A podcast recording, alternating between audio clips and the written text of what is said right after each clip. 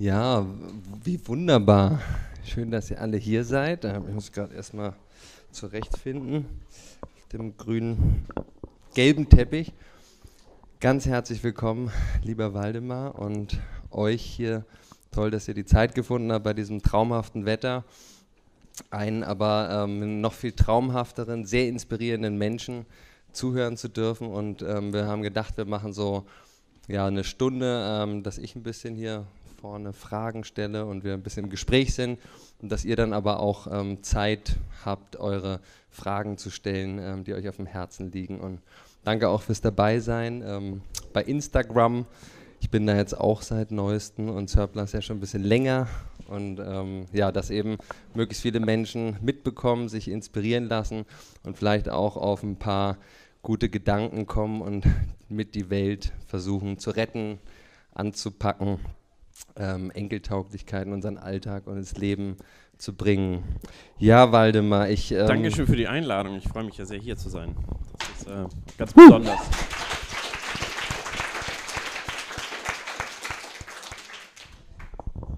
Ja, also erstmal ähm, muss ich kurz eine Einleitung erzählen und zwar, ähm, ich hatte irgendwann mal so von Crowdfunding gehört, habe darüber auch über Foodsharing erfahren. Also Crowdfunding ist schon eine ziemlich coole Sache und dann habe ich irgendwie vor ein paar Jahren so nach Crowdfunding-Kampagnen geschaut und auf einmal habe ich da irgend so so zwei straffe Typen gesehen, die verkleidet waren in so einem krassen Video und ich dachte, was ist denn das? Und habe mir das dann ein bisschen näher angeschaut. Und das war das erste Mal, dass ich überhaupt in Berührung, zwar digital, äh, mit euch gekommen bin aber fand es schon gleich ähm, ja, sehr, sehr besonders, weil ihr einfach Dinge anders macht als ähm, viele andere und dadurch neue Wege einschlagt. Und ich glaube, es gibt ja diesen berühmten Spruch, ähm, ja, take the path less traveled.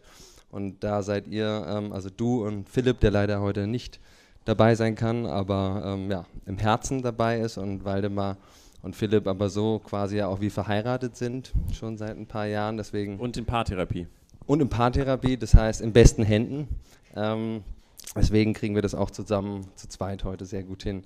Und ähm, dann bin ich ähm, dir begegnet und zwar auf dem Entrepreneurs Pledge. Ähm, und ja, weil vielen Leuten das vielleicht auch gar nicht so bewusst ist, äh, was überhaupt ein Entrepreneurs Pledge ist. Vielleicht kannst du da erstmal ein paar Worte zu erzählen und was der Sinn dahinter ist oder was eure Vision ist. Ähm, okay, also warum, warum Entrepreneurs Pledge? Ähm, wir haben ja nicht einfach nur irgendwie eine Kondom-Company gegründet, weil wir gesagt haben, dass es, äh, es braucht unbedingt äh, Kondome. Kondome gab es ja auch schon vorher. Sondern die Überlegung war tatsächlich, ähm, wie können wir die Wirtschaft anfacken, wie können wir die Economy anfacken und äh, haben uns im Grunde dann ein nettes Produkt gesucht, äh, womit wir das machen können, was nicht zu kompliziert ist, was jetzt nicht irgendwie Fairphone ist mit 400 Bestandteilen, sondern was irgendwie nachvollziehbar ist und äh, wenn man natürlich mit einem äh, nachhaltigen Business anfangen will, dann ist für uns extrem wichtig, überhaupt die Transparenz in der Wertschöpfungskette herzustellen. Deswegen haben wir ein relativ einfaches Produkt gewählt, das besteht hauptsächlich aus Naturkautschuk. Ähm, und dann haben wir mit Kondom angefangen und haben dann gemerkt, ähm, wir werden jetzt mit Kondom nicht die Welt retten, und äh, ich komme aus, äh, aus einer ganz anderen Welt, ähm, aus äh, der du kommst. Das, deswegen fand ich auch deine Sachen so spannend und äh, habe auch dein Buch damals verschlungen, als du mir das gegeben hast, weil es so nichts gemein hatte mit meiner Welt. Also ich bin Hardcore-BWLer gewesen, ich hatte mal keinen Bart, Nadelstreifenanzug, ähm, Venture Capital Investments ähm, und war auf einer ganz anderen Welt unterwegs und ähm, dann irgendwann mal ganz frustriert damit und habe bewusst einen anderen Weg eingeschlagen, weil ich äh, keinen Bock mehr hatte auf diese Welt. Ähm, Können wir da kurz einhaken? Äh, also du hast kurz einen anderen Weg eingeschlagen oder besser gesagt sogar ihr beide ähm, das war ja noch ein bisschen vor Entrepreneurs Pledge. Was war, gab es da irgendein Momentum oder hat sich das aufgestaut und irgendwann ist es fast zum Überlaufen ähm, gekommen? Oder was war da die Inspiration zu sagen, ich äh, höre jetzt auf mit dem, was ich vorher gemacht habe und gehe einen neuen Weg, ähm, den ich vielleicht so jetzt auch nicht gelernt habe, aber ähm, wo ich Mut und Lust drauf habe? Ähm, also war auf jeden Fall ein Prozess und bei mir war es irgendwie eine maximale Frustration irgendwann mal, weil ich ähm, viel mit Investoren gearbeitet habe. Das würde ich empfehle ich heute eher weniger oder nur mit ganz viel Widerwillen. Ähm, und ähm, das hat sich total angestaut. Also irgendwann habe ich gemerkt, dass ich, ich habe zum Beispiel bei Rocket Internet gearbeitet und mit denen gegründet, das kennt vielleicht der eine oder andere aus Berlin, äh, Team Europe, die jetzt irgendwie Lieferheld gemacht haben, Delivery Hero. Ähm, in Inkubatoren und dann kamen halt immer Investoren, die haben dir irgendwie Millionen gegeben und dann musstest du aus dieser Million irgendwie 10 Millionen machen und ähm, das war, hat irgendwie irgendwann nicht mehr mit dem zu tun gehabt, warum ich das erste Mal im Abitur gegründet habe. Das war dieser Gründergedanke, wo Geld noch gar keine Rolle gespielt hat, sondern irgendwas erschaffen. Und äh, da gab es eigentlich schon eine Abweichung und irgendwann mal war das total ähm, absurd und ich habe halt gar keinen Sinn mehr gesehen da drin und habe für mich dann die Reißleine gezogen, bin dann irgendwie ähm, ein Jahr lang äh, ausgestiegen aus dem ganzen, halbes Jahr Backpack in Südamerika und dann nochmal ein halbes Jahr in Berlin, um zu überlegen, okay, wirklich, was, was stimmt eigentlich nicht mit, dem, mit der Wirtschaft, mit dem äh, Kapitalismus, wie wir es gerade haben und was kann ich ändern, weil ich bin Teil der Wirtschaft, ich bin Unternehmer, ich habe es immer wieder mal als Angestellter versucht, maximal sieben Monate, dann wurde ich entweder gekündigt oder bin gegangen. Ähm, und ich bin Teil davon, also muss ich irgendwas machen. Und ich, ich wusste, wie es nicht geht. Also ich bin siebenmal gescheitert mit Unternehmen ähm, und wusste, was ich nicht will, aber ich wusste nicht, wie es geht. Und ich wusste auch gar nicht, ob Wirtschaft ähm, überhaupt positiv beitragen kann zu, äh, zu äh, zur Menschheit, ähm, äh, Umwelt tatsächlich nicht abfacken, sondern irgendwie äh, besser machen kann. Und dann haben wir gesagt, wir machen jetzt einfach ein Testlabor, äh, nehmen mal Kondome, versuchen mal ein Unternehmen aufzubauen, ähm, das vielleicht fair und nachhaltig ist am Ende und wissen gar nicht, ob es geht. Vielleicht, also wir haben uns auch darauf eingestellt, eventuell klappt es nicht und dann müssen wir halt austreten und sagen, ist vielleicht Wirtschaft doch nichts für uns oder wir müssen das anders anfacken. Ähm, aber inzwischen denken wir, das geht ganz gut. Und damals mit den Kondomen haben wir gesagt, Kondome alleine werden es jetzt nicht reichen, um die Welt zu retten, sondern warum? Wir kennen ja diesen ganzen, ganzen Circle von Leuten, die auch Unternehmen aufgebaut haben, auch aus Rocket Internet und so weiter. Und was die können, ist tatsächlich groß denken, groß aufbauen. Und ich gesagt, wenn man die Leute dazu bekommt, tatsächlich was Faires, Nachhaltiges aufzubauen, dann ist der Hebel viel größer. Ähm, und deswegen bin ich da in meinem alten Netzwerk rumgegangen und habe denen einfach so ein Pledge auf dem Papier vorgelegt. Du hast den inzwischen auch unterschrieben.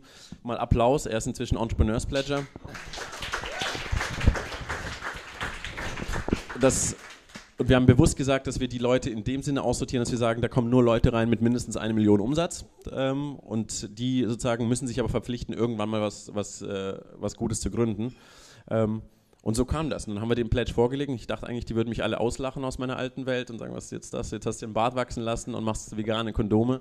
Machst du auf Hippie oder was? Ja, ja machst auf, machst auf Hippie und der wird eh wieder zurückkommen. Und äh, nee, die fanden das aber cool ähm, und haben das mal unterschrieben gesagt, okay, das ist ein moralische, moralischer Pledge, wie irgendwie der Pledge von Warren Buffett und Bill Gates, wo man sein Vermögen äh, spendet. Und, aber das Argument so, hey, wir haben nicht mehr die Zeit, um Milliardäre zu werden, alles abzufacken und dann sein Gewissen zu bereinigen, ein paar, paar Millionen zu spenden, sondern wir müssen das jetzt in die DNA der Unternehmen einbauen. Das fanden sie ganz schlüssig. Ähm, ja, und so ist der Pledge entstanden. Ähm, und da könnten noch viel mehr gehen. Also noch haben aus meiner Sicht noch viel zu wenige Gründer davon tatsächlich gegründet, was faires, nachhaltiges. Aber wir versuchen den Druck zu erhöhen und den, den positiven Druck, indem wir zeigen, all das, was man gelernt hat in dieser Welt. Also man muss immer Venture-Millionen haben, man muss irgendwie skalieren, man muss irgendwie tausende Leute einstellen aus der Welt, irgendwie in der ich komme. Wir haben mit Einhorn bewiesen, dass das nicht sein muss. Also wir, sind, wir haben keine Investoren, wir haben kein Marketingbudget und wir haben eine Lifestyle-Brand aufgebaut und können all das wuppen ohne die klassischen BWLer-Sachen, die du eh nicht kennst. Aber, ähm, aber bei mir waren sie halt total verankert und, ähm, und das war voll, voll wichtig, das zu zeigen, dass das funktioniert. Und je größer und erfolgreicher wir werden, auch andere Firmen, auch Surplus, ähm, desto mehr Zugkraft entwickelt sich, dass ähm, immer mehr Leute sowas gründen. Und was würdest du jetzt sagen, wie viele sind da jetzt gerade dabei beim Pledge? Und was heißt das nochmal konkret? Weil das hast du noch nicht erwähnt. Ähm Achso, ähm, das ist einfach ein moralisches Versprechen, dass man eine Company gründet, ähm, die nach bestem Wissen und Gewissen fair und nachhaltig agiert und 50 Prozent der Profite reinvestiert in die Wertschöpfungskette. Die kann unterschiedlich aussehen. Das sind nicht per se nur Social Businesses, sondern es geht auch um äh, fairen und nachhaltigen Toaster. Weil wir müssen im Grunde jedes Produkt, das wir haben, muss an Fakt werden auf der Welt oder die meisten, Kondome nicht mehr. Ähm, und da kann man nicht bei jedem Produkt ansetzen, egal was, auch eine Waschmaschine, äh, Klimaanlagen und die kann man fair und nachhaltig machen. Und äh, diese 50% Reinvestment, das ist so ein bisschen so ein Gierschutz. Also wenn man in der Wertschöpfungskette dann doch ein bisschen zu gierig war und alles ausgepresst hat, dann hat man viele Profite und dann muss man davon eben 50% wieder abgeben. Also so ein bisschen äh, einen Schutz hinten raus. Ähm, genau, das ist ein moralisches Versprechen, also kein, kein, äh, kein bindendes Dokument, aber wir wollten schon mal die Leute einsammeln, die generell in diese Richtung denken. Und äh, was würdest du sagen, ist der größte Erfolg bisher jetzt von dem Pledge? Oder hast du da irgendwie gemerkt, bei manchen hat es noch nicht so gezogen. Die haben das zwar so das Commitment abgegeben, aber es ist noch nicht so viel passiert. Aber gibt es da auch irgendwelche Erfolgsstories, die du schon äh, teilen ja. kannst? Ähm, also Sebastian Stricker mit Share, das kennt vielleicht der ein oder andere. Ähm, das ist tatsächlich ein Erfolg. Auch schon gerettet hier. Habt ihr auch schon gerettet, ja. sehr schön. Äh, das ist eine krasse Erfolgsstory. Die sind ja erst seit, äh, glaube ich, diesem Jahr gestartet und machen schon mehr Umsatz als Einhorn. Also ist crazy. Ähm, Dann ähm, iDo, das, äh, das kennen wenige, das macht der Bernd, der hat Ableton, diese Musiksoftware gegründet und äh, der macht so eine, so eine Education-App und äh, verteilt sie, also kostenlose Handys in, äh, in Afrika, in Slums und die können damit lernen und das Ganze wird auch ein Produkt geben in, ähm, äh, in Deutschland, wo man das auch für, ähm, für Kindern austeilt und dann ist so ein One-for-One-Modell, dass man eben dann die Apps äh, finanziert. Aber hochspannend, auch For-Profit ist für uns ganz wichtig. Also wir wollen For-Profit-Businesses, die sich darum kümmern. Also wir wollen jetzt keine... Warum? Ähm, weil ich glaube, dass das die nachhaltigste Variante ist. Also wenn man abhängig ist von Spenden, dann ist das einfach nicht, äh, nicht nachhaltig und ähm, deswegen funktioniert das nicht. Und das, ähm, deswegen waren wir von vornherein immer darauf aus, dass wir gesagt haben, es muss For-Profit sein, ähm, damit man eben unabhängig ist. Ja. Und ähm, das heißt für euch ähm, als Einhorn-Gründer, ähm, das heißt die Option zu sagen, wir machen hier irgendwie eine G GmbH oder so weiter, das stand nie zur Debatte? Das haben wir G gemeinnützig? Ja, äh, das haben wir uns überlegt und haben mit ein paar Leuten gesprochen und ähm, die unternehmerische Freiheit ist damit so eingeschränkt durch das Finanzamt, dass wir uns dagegen entschieden haben. Also zum Beispiel ein Beispiel ist Start Next, wo die Crowdfunding-Kampagne, bei der wir gemacht haben, die waren auch eine G GmbH, haben das irgendwann mal umgedreht, weil es einfach dich als Unternehmer so krass eingeschränkt hat, ähm, dass wir gesagt haben, das ist, das ist eine Selbstverpflichtung und die, die, die erlegen wir uns selbst und die ist, die ist wichtiger als jetzt ein Finanzamt, das versucht dann irgendwie dann zu kontrollieren, ob du wirklich all dem nachgekommen bist. Und äh, wie du weißt, sozusagen im Business musst du dich gerade am Anfang sehr viel drehen und wenden und den Geschäftszweck erstmal finden. Ähm, und da war das einfach eine zu, zu große Hürde. Ja, ähm, vielen Dank. Ich bin ja wirklich auch sehr stolz und dankbar, dass ihr das auf den Weg gebracht habt und dass Martin, mein lieber Mitgründer, bist du hier irgendwo, Martin? Ja. Yeah, ähm, Hallo Martin. Ähm, dass wir jetzt da Teil sein dürfen ähm, von, ja, von einer Community von Leuten, die sich ähm, committed hat und auch schon ja, viele auf den Weg gegangen sind und ich glaube, da auch ähm, durch euch gepusht werden. Und wie du gesagt hast, war für mich auch so ein Thema, ja, wie ist das eigentlich mit Geld? Ich habe ja fünfeinhalb Jahre ohne Geld gelebt und habe dann aber ja mit Martin auch ähm, lange darüber nachgedacht, wie können wir denn etwas ändern hier ähm, in dieser Welt, die derzeit einfach noch äh, im ökonomischen Rahmen stattfindet. Also ich glaube persönlich daran immer noch, dass wir irgendwann uns von Geld noch mehr befreien werden. Erstmal mental und irgendwann wird es, glaube ich, nicht mehr so wichtig. Aber derzeit haben wir eben noch dieses ähm, ja, wirtschaftliche Modell, wo wir eben ja, Mieten, Gehälter, Sozialabgaben, Versicher Versicherungen etc. bezahlen müssen. Und das war auch für mich so ein ähm, sehr spannendes Erlebnis da zu erleben, als wir dann gesagt haben, wir machen nach Foodsharing Surplus jetzt so zu, ja, zu dem Mainstream, zu dem bisschen, was vielleicht Vegans ähm, geschafft hat, so äh, nach ein paar Läden dann das auch in Einzelhandel zu bringen und äh, groß werden zu lassen. Und für mich war diese Erkenntnis, da gab es einen Menschen, ähm, der hat gesagt, er wird uns 10.000 Euro spenden und äh, hat dann aber gefragt, was wollten ihr eigentlich mit 10.000 Euro machen? 10.000 Euro war jetzt für mich damals eigentlich noch ziemlich viel. Ähm, und dann hat er aber gesagt, so ja, er wird uns 100.000 Euro leihen. Und Martin und ich haben uns angeguckt, ja krass, das klingt doch gut, oder? Und dann hat er auch noch gesagt, äh, 2% Zinsen, also einfach ein sehr Freundschaftsstil und der einfach vom, vom Herzen her gesagt hat, das ist wichtig, dass unsere Vision Realität wird und hat letztendlich mit seinem ersten 100.000, er hat dann noch ein paar hunderttausend nachgeschoben und geliehen. Ähm, mittlerweile haben wir schon über eine halbe Million da ähm, reingesteckt in Surplus und da wurde mir auf einmal so klar, was dir wahrscheinlich schon länger klar ist, aber dass das ähm, Geld so ein bisschen ist wie ähm, das Messer. Also ich kann mit dem Messer super leckeres, gerettetes oder nicht gerettetes Obst und Gemüse verschnippeln und kann zauberhaftes Gericht ähm, den Menschen servieren und ja, sie am Leben halten, also Lebensmittel, Mittel zum Leben, ähm, was den Menschen Kraft und Energie schenkt, damit sie eben wirken können. Ähm, oder man kann natürlich auch mit Geld äh, Menschen dazu ähm, veranlassen, Dinge zu tun, die ihnen selbst nicht gut tun, der Umwelt, Tieren und anderen und dass es letztendlich an uns liegt, was wir mit dem Geld machen. Und ähm, dass wir da auch für, ja, für, für Martin und mich war das auch so eine, ja, eine spannende Reise eben zu erfahren, ja, mit Geld ist halt nicht per se schlecht oder so, sondern es hängt sehr davon ab, was du damit tust. Und ähm, deswegen sind wir auch ähm, ja, heute mit Surplus, obwohl wir jetzt auch ähm, ein For-Profit sind, obwohl wir auch natürlich, wir wollen 80 Prozent reinvestieren, wenn es irgendwann mal in der Zukunft vielleicht Gewinne geben sollte, das äh, weiß man natürlich nicht, aber ähm, dass wir auch sagen, ja, ähm, erstmal müssen wir das Ganze noch zum Laufen bringen und ähm, größer werden lassen. Wir haben ja auch gerade die Crowdfunding-Kampagne am Start nach zwei Jahren, ähm, wo ihr auch damals unterstützt habt mit Einhorn, zu sagen, ja, wir machen jetzt ähm, Surplus ähm, Rettermärkte. Damals wollten wir einen eröffnen und 1700 Leute haben mitgemacht. Und jetzt haben wir mittlerweile schon knapp 1100 Leute, die bei der zweiten Kampagne mitgemacht haben, die wir vor drei Wochen hier gelauncht haben, um zu sagen, ja, wir brauchen noch mal ein bisschen Geld, um mit Franchise ähm, Surplus nach ganz Deutschland zu bringen. Und ähm, das war für mich auf jeden Fall in den letzten Jahren ein unglaubliches Aha-Erlebnis. Einfach, was wir mit Geld an positiven Dingen bewegen können. Und ähm, das, ich glaube, es auch wichtig ist, dass immer mehr Menschen, die da eben die finanziellen Mittel auch haben, andere Menschen supporten. Und deswegen ähm, fand ich das mit dem Pledge auch ähm, so geil, einfach zu sagen, ja, wenn du da irgendein Business machst oder so, am besten ist es schon nachhaltig, aber wenn nicht, äh, nutzt diese Power, die Kraft, die auch das Geld hat, eben Dinge auch erblühen zu lassen. Ähm, um die Welt, ja, ich nenne es jetzt nicht anfacken, aber enkeltauglicher werden zu lassen und fairer. Ähm, aber ich glaube, Unfuck ist ja auch wahrscheinlich wieder, ähm, das habt ihr öfter, dass ihr auch so Wortkreationen und so prägt, oder? Also ihr seid schon, ich weiß nicht, ob ihr das beide seid, du immer wieder aufzurütteln äh, mit neuen Begriffen und neuen Arten, wie man umgeht, wie man was macht. Englischen. Ähm, aber das Problem ist, dass viele Begriffe ja schon irgendwie belegt sind. Mhm. Und jeder hat eine bestimmte Interpretation davon. Und ähm, deswegen haben wir großen Spaß daran, ganz neue Begriffe zu formen, die nicht belegt sind mit irgendeiner Interpretation und wo man sich fragt, so, ich verstehe das jetzt nicht und äh, dann beschäftigt man sich damit und dann können wir die mit einer Bedeutung füllen. Ähm, und ähm, das ist bei einigen, zum Beispiel Sustainability und Fairness, das war für uns einfach so komisch, irgendwie was, irgendwie, und dann haben wir Fair Sustainability draus gemacht, ähm, so, so ein Wortmix und dann fragen die Leute nach, was soll das genau heißen, und dann unterhält man sich darüber und, ähm, und das, das macht dann Spaß, weil ich nur mit dem Wort Sustainability, das war mir zu abgedroschen, ähm, und deswegen erfinden wir immer ganz viele Wörter, manchmal auch totale Unsinnswörter. Manchmal geht es nur darum, zum Beispiel ähm, dendriert.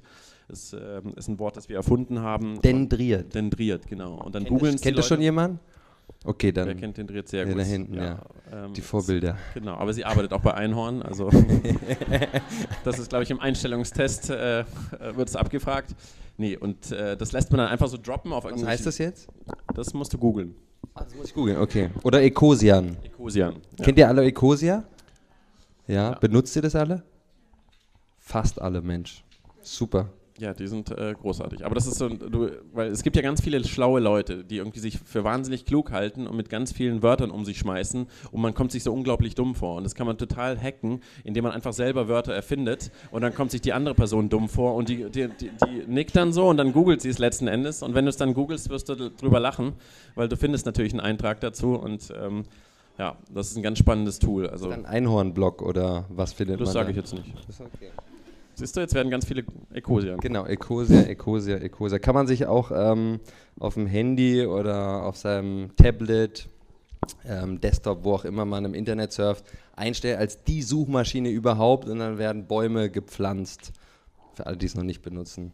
Ja, ähm, und die Firma gehört sich selbst. Also Christian, der Gründer, ist, auch, ein, ist auch Entrepreneurs Pledger, auch ein guter Freund äh, und Vorbild für uns. Also wir werden jetzt auch nachziehen, wir werden die Company sozusagen an sich selbst übergeben und Ecosia hat das schon gemacht vor, vor ein paar Monaten. Also sehr spannende Firma. Und schon über 50 Millionen Bäume gepflanzt. Ich glaube viel mehr. Viel mehr? Viel mehr. Viel mehr. Okay, dann bin ich da falsch informiert. Viel mehr noch. Viel mehr. Ähm, also. die pflanzen inzwischen, glaube ich, jede Sekunde einen Baum. Ja. Ja, äh, genau, das machen die auch nicht selber, aber mit vielen tollen nachhaltigen Projekten äh, und Organisationen der ganzen Welt. Also ähm, die pflanzen nicht nur Berlin, sondern äh, den Süden auch ähm, der Welt vor allem, aber auch in vielen anderen Ländern. Ähm, du, ich habe eine Frage und zwar, du hast ja mit Einhorn so also ein bisschen, ich glaube, so wie so ein Donnerwetter, wie so ein Erdbeben geschaffen, ein kleines Epizentrum äh, in Berlin, ähm, du und Philipp. Und ihr seid. Und Team. Und Team. Und Team. Riesenapplaus ja. an das geile Sub ähm, Einhorn-Team.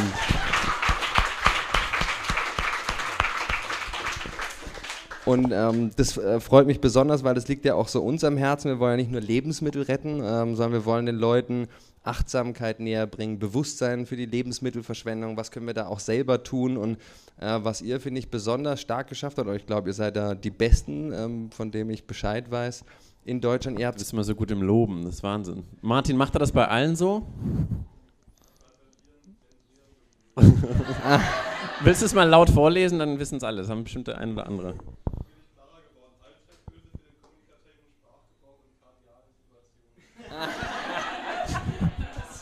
Das kann man dann wieder. Kardiale Situationen muss man dann wieder ekosieren. Okay, wir dendrieren jetzt weiter. Ähm Aber nur kurze Frage. Ich habe Martin gefragt, ob er immer so liebevoll ist mit allen und alle so sehr lobt oder ob das jetzt ganz besonders ist bei mir. Achso, Martin kriegt scheinbar kein Lob ab.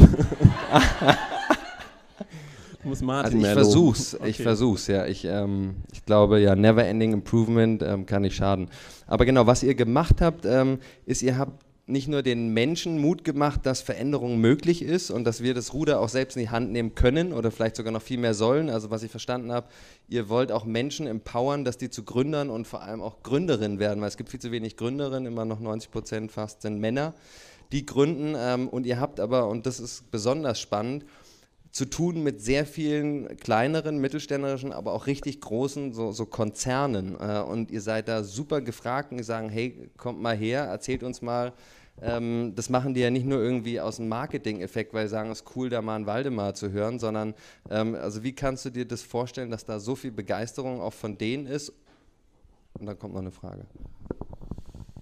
Ich glaube, es hat, also es hat auch mit Begeisterung zu tun, aber es hat auch mit äh, in, in manchen Bereichen eigentlich mal mit schierer Verzweiflung zu tun, weil also die stehen vor riesen, äh, riesen Herausforderungen. Zum einen ähm, einfach Personal, also Fluktuation von Mitarbeitern, Leute, die einfach keinen Bock haben, wenn sie keinen Purpose sehen äh, in den Sachen. Die Millennials sind ganz, ganz schlimme äh, Arbeitnehmer, die, die wollen ganz viel Purpose und ähm, die sitzen auch ganz viele Millennials, ja, ja, ich, ich sehe das. das ist, aber das ist wirklich eine schwierige Zielgruppe für die klassischen äh, Konzerne und die wissen nicht, wie sie damit umgehen sollen. Sie brauchen sie aber, um die Welt, die gerade aktuell passiert, zu verstehen. Es gibt wahnsinnig viele Umbrüche, Digitalisierung, AI, äh, Robotics, whatever, und äh, die brauchen die Leute und ähm, ja, und das ist, glaube ich, so ein Mix aus ähm, endlich mal irgendwie ein, äh, einen Speaker buchen, der auch lustig ist und ähm, auch mal jemand haben, der irgendwie diese Probleme löst, weil wir haben ja dadurch, dass wir uns den normalen Kräften des, des, äh, der Betriebswirtschaftslehre entziehen und das, was normal als gegeben war, du brauchst eben bestimmtes Kapital, du brauchst, äh, um dann Sachen zu kaufen, um Marketing zu betreiben, ähm, da widersetzen wir uns ja und sind trotzdem erfolgreich und bauen trotzdem eine Lifestyle-Marke auf. Und es interessiert die dann schon, wie wir das geschafft haben ähm, und wie vor allem wir schaffen, dass irgendwie wir nicht so eine hohe Fluktuation haben, dass wir so viel Kreativität haben. Also die meisten Unternehmen haben das Problem, dass sie zu wenig Kreativität haben. Wir haben ein Riesenproblem, weil wir einfach viel zu viele Ideen haben und es sprudelt die ganze Zeit. Wir müssen die ganze Zeit runterhalten und sind jeden langweiligen Mitarbeiter froh. Es kommen nur leider keine langweiligen zu uns. Ähm, es kommen alles nur kreative Einhörner und die wollen sich alle einbringen und, ähm, und das finde ich halt spannend, weil ihnen, ihnen fehlt das. Das ist so eine verkehrte Welt. Ähm, ja, und dann äh, weiß ich auch nicht, warum die zu uns kommen und so viel Geld zahlen. Also ihr setzt, ich glaube, jeder Euro, der da bei euch landet, ist auf jeden Fall in guten Händen, oder? Das glaube ich auch. Ja. ja, Das glaube ich auch. Also wenn man sich überlegt, was sie sonst Geld ausgeben, für welche Unternehmensberatung, welche Tagessätze, ähm, selbst wenn wir gar nichts bringen würden, wir machen zumindest nichts kaputt. Ja. nee, und ich glaube, Lachen ist sehr gesund und ich weiß nicht, ob ihr das kennt, aber äh, man darf auch Leute anlachen kostenlos und die lachen dann kostenlos zurück. Also das heißt, ähm, so ein bisschen so wie es in den Wald reinschallt, so schallt es ja auch zurück. Und ich glaube, was ja auch diese großen Unternehmen sind ja auch Menschen letztendlich, die da ähm, von oben bis unten da irgendwo sitzen äh, und versuchen letztendlich auch immer mehr auf ihr Herz zu hören. Und da wollte ich dich fragen, hast du da irgendwas gemerkt in den, ähm, du bist jetzt ja schon seit vielen Jahren quasi äh, in der Economy unterwegs. Ich bin da, also ich habe noch nie wirklich irgendwo gearbeitet, ähm, aber jetzt irgendwie schon, ähm, aber du bist da schon länger drin. Ähm, merkst du da irgendeinen grundsätzlichen Wandel ähm, in der Wirtschaftsgesellschaft, so ähm, auch von ja, Konzernleitern oder überhaupt so, so Management-Ebene? Ist da irgendwas, wo du spürst, das ist jetzt nicht nur so ähm, Employer Branding, also dass die alle, ja cool, jetzt kommt ein Einhorn-Gründer vorbei und dann ist die Firma irgendwie strahlt ein bisschen ab, eure Positivität und Kreativität, aber ist da was Grundsätzliches im Gange?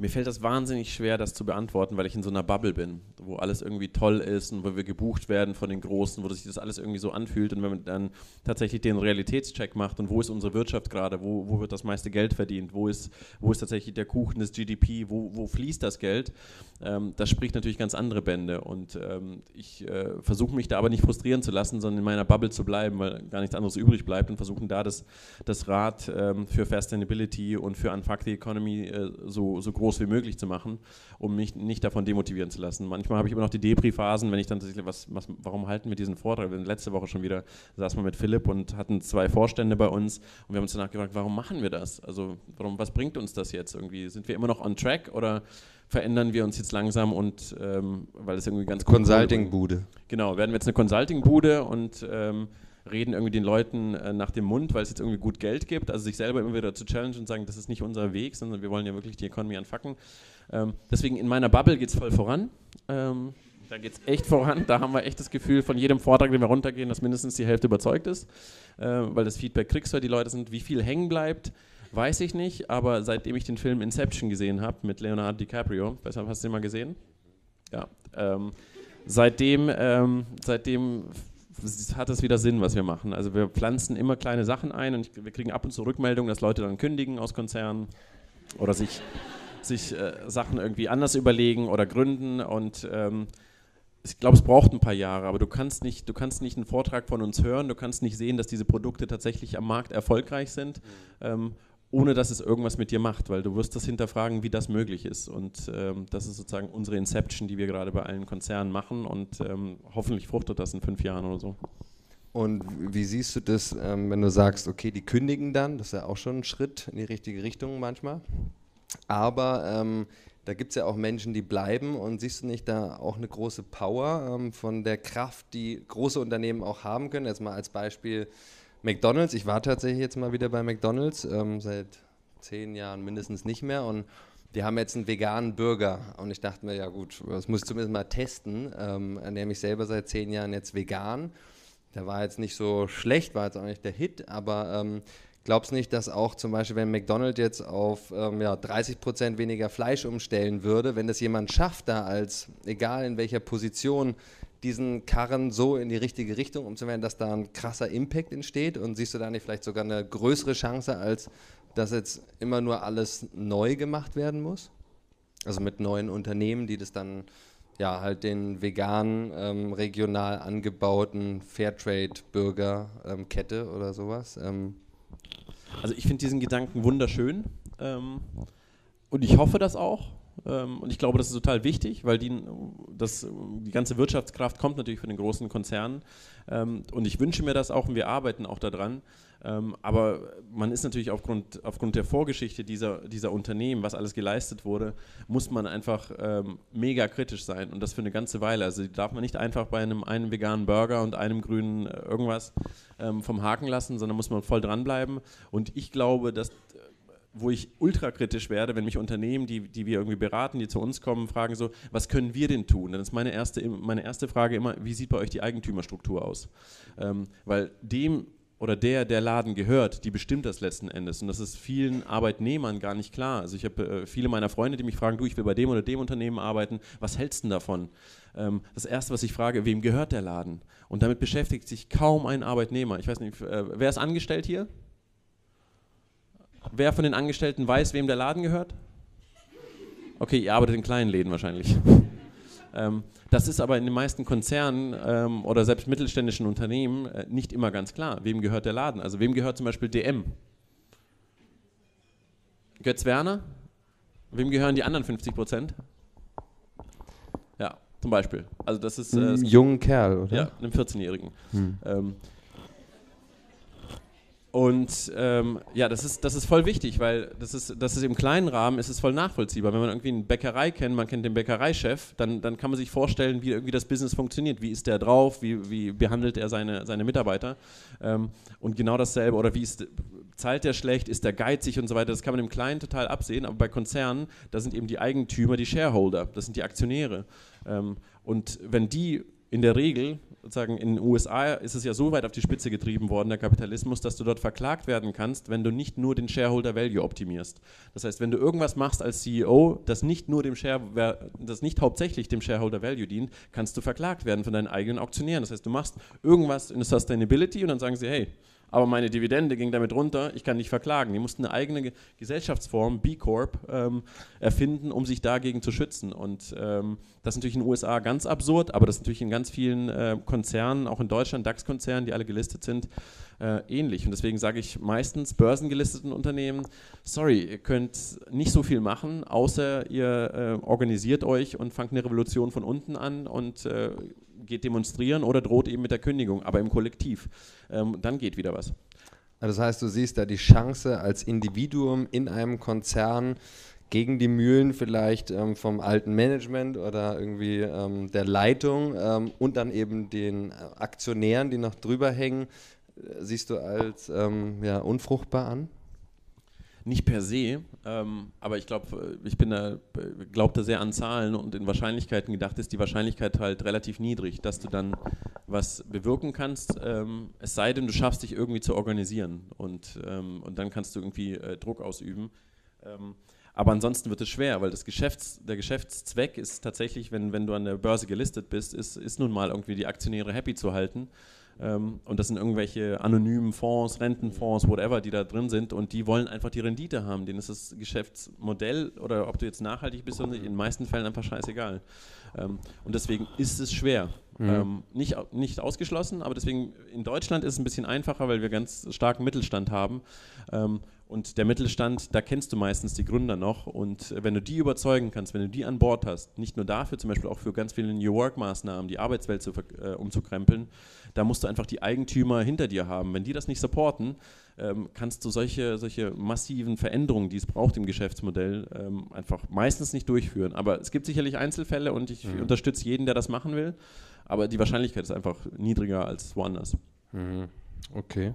Oh, also ich, jetzt äh, ja, ganz deprimiert. Ein bisschen traurig. Oh Mann, ähm, das wollte ich nicht. Also weil ich, ähm, ja, ich versuche den Leuten immer Mut zu machen, dass sie nicht alle jetzt automatisch nur, wenn sie äh, gründen, ähm, dann den großen Hebel haben, sondern dass man eben auch als sehr nervige, so wie es ja diesen Spruch gibt, so eine kleine Fliege, die kann einem die ganze Nacht kosten an Stress. Und wenn ich so jemand in meinem Konzern habe und der geht mir so lange auf die Eier, ähm, auf den Sack, bis die Eierstöcke. Auf die Eierstöcke. Wir, mal, wir, machen jetzt auch Menstruationsprodukte, also deswegen. Sprechen wir gleich ja, drüber, gut. ja. Ähm, dass ich mir da, oder ich hatte gehofft, aber du bist ja einfach da erfahrener, dass man da eben auch was tun kann, weil letztendlich, natürlich ist es erstmal Shareholder Value, also was kommt dabei rum, irgendwie dann Auszahlung oder so, aber dass es ja auch immer mehr diese Perspektive gibt, was passiert in der Zukunft. Und wenn halt der Planet gefuckt ist oder so, ähm, das dann nicht mehr so Fällt läuft. dir sehr schwer, das zu sagen. ja, wie, wie würde man das professionell ausdrücken? Ähm, nee, gefuckt ist schon gut. Gefuckt, genau.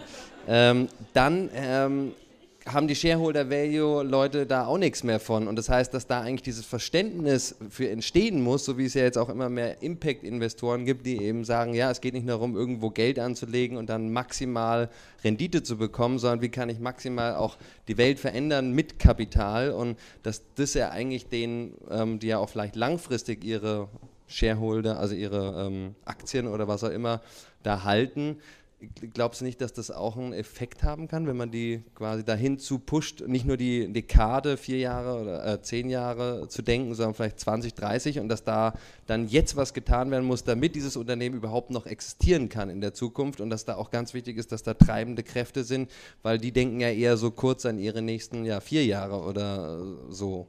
Oder drei Monate. Oder noch schlimmer, drei Monate, ja. das Quartal, ja.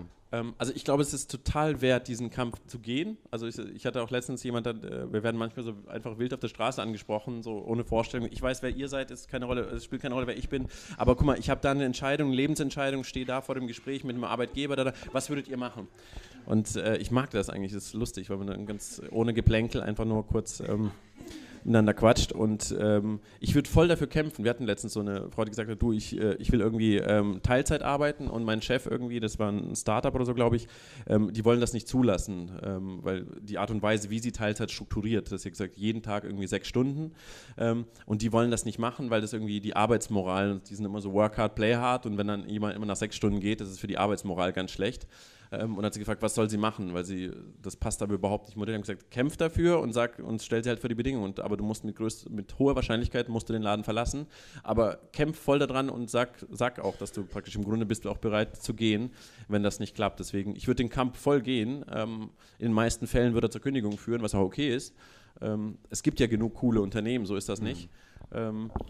Und ja, also ich, irgendwann werde ich Unrecht haben. Irgendwann wirst du Recht haben, irgendwann werde ich Unrecht haben. Ich bin sehr frustriert mit der Situation und das ist mhm. das, was ich erlebt habe. Aber die Welt wandelt sich ja. Mhm. Und es wird einen Zeitpunkt geben, wo ich dann hoffentlich Unrecht habe und wo dann tatsächlich diese, diese, dieses Moskito dann mega nervt und tatsächlich zum Erfolg führt. Ähm, aber so ist das immer. Das, äh kann ja auch zum Moskito-Schwarm werden. Also dann kann man ja. den nicht auslöschen. Das stimmt. Also bleib dran. Ähm kämpfen und nerven. Also ähm, das ist ganz wichtig. Oder ähm, kündigen. Ja, das ist ja auch schon nerven, ja, so ein bisschen. Stimmt. Du musst ja wieder neuen Menschen suchen und ja, ist ja, ja. auch ähm, Zeit und Energie. Also ja, ich glaube, genau, äh, bleib da ähm, ganz dran. Jetzt hast du gerade ein spannendes Thema angesprochen, 32-Stunden-Woche. Wie, wie schaut bei dir aus? Du hast mittlerweile ein wunderbares Kind, äh, eine wunderbare Frau, ähm, die auch voll die Entrepreneurin ist und Gas gibt. Wie gestaltet sich das für dich? Ist das eine Option für dich, 32 Stunden? Oder machst du das sowieso schon? Oder ähm, ja, wie gestaltet sich das für dich als passionierter Entre Social Entrepreneur? Ähm, also ich habe das noch nie, ich habe das noch nie in Zeit, Zeit bemessen. Also es klingt sehr cheesy, aber für mich ist, ähm, ich unterscheide nicht zwischen Arbeitszeit und ähm, äh, und äh, Freizeit, sondern es ist ja, ich denke auch am Wochenende die ganze Zeit dran. Unter der Dusche kommen die besten Ideen und ähm, deswegen ich habe das gar nicht so. Aber ich habe viel mehr Freizeit bei Einhorn als in all den anderen Aktivitäten, die ich hatte. Ähm, und obwohl ich vermeintlich auf dem Stundenplan weniger arbeite ähm, und viel Urlaub habe, glaube ich, bin ich trotzdem so, so effektiv wie, wie noch nie. Ähm, weil ich die Zeit selber einteilen kann, weil ich nicht einfach blöden ähm, blöden Zielen nachjagen muss. Also es ist meistens hast du ja irgendwelche, du musst die und die Unternehmensbewertung erreichen oder du musst den Umsatz machen, die Marge, die Produkte verkaufen. Und wir haben bei Einhorn gar keine Ziele. Also wir haben keine Umsatzziele, wir haben keine Margenziele, wir haben gar nichts. Also wirklich, das ist, ähm, wenn Sachen passieren, dann aus uns heraus, so wie jetzt irgendwie mit der Periode, das war einfach, die Frauen haben bei Einhorn einfach Bock gehabt, die Periode zu anfacken und coole Produkte zu machen. Und äh, hups, haben wir den, äh, den Umsatz äh, verdoppelt, aber es war nie geplant und wir wollten es auch nicht. Uns geht es auch gar nicht irgendwie um, um großes Wachstum. Wenn es nach mir geht, will ich lieber so bleiben, wie wir sind. Ähm, aber das passiert dann. Und ich glaube, nicht diese blöden Vorgaben, also ganz viele Vorgaben, die wir haben. Du musst dann und dann kommen, du musst dann gehen, du hast diesen Urlaub, diesen Anzahl von, diese Anzahl von Urlaub, du hast also das ist alles so reglementiert, aber es macht einfach gar keinen Sinn. Also auch im ökonomischen Sinne, by the way, gar keinen Sinn. Also ähm, ähm, wir, das, das, ist einfach die, die, die Wirtschaft, die versucht irgendwie die Kontrolle über, über die Leute, die irgendwie diesen ganzen Hamsterrädchen für sie arbeiten, irgendwie zu gewinnen. Aber es macht eigentlich auch ökonomisch keinen Sinn. Ähm, aber die meisten haben Schiss davor, irgendwie all diese Sachen zu, aufzulösen, weil tatsächlich das System dann ausgenutzt werden kann, weil halt viele Unternehmen keinen Purpose haben. Und wenn du keinen Purpose hast, wenn du am Ende realisierst, dass du arbeitest, um irgendwelchen Leuten die Kohle voll zu machen, dass ein Prozent der Welt 50% aller Vermögen besitzt, dann verlierst du den Sinn und dann nutzt du natürlich auch den Laden aus. Und dann versucht man eben mit Zuckerbrot und Peitsche die alle im Zaun zu halten. Aber die Lösung könnte Purpose sein. Auf jeden Fall, ja.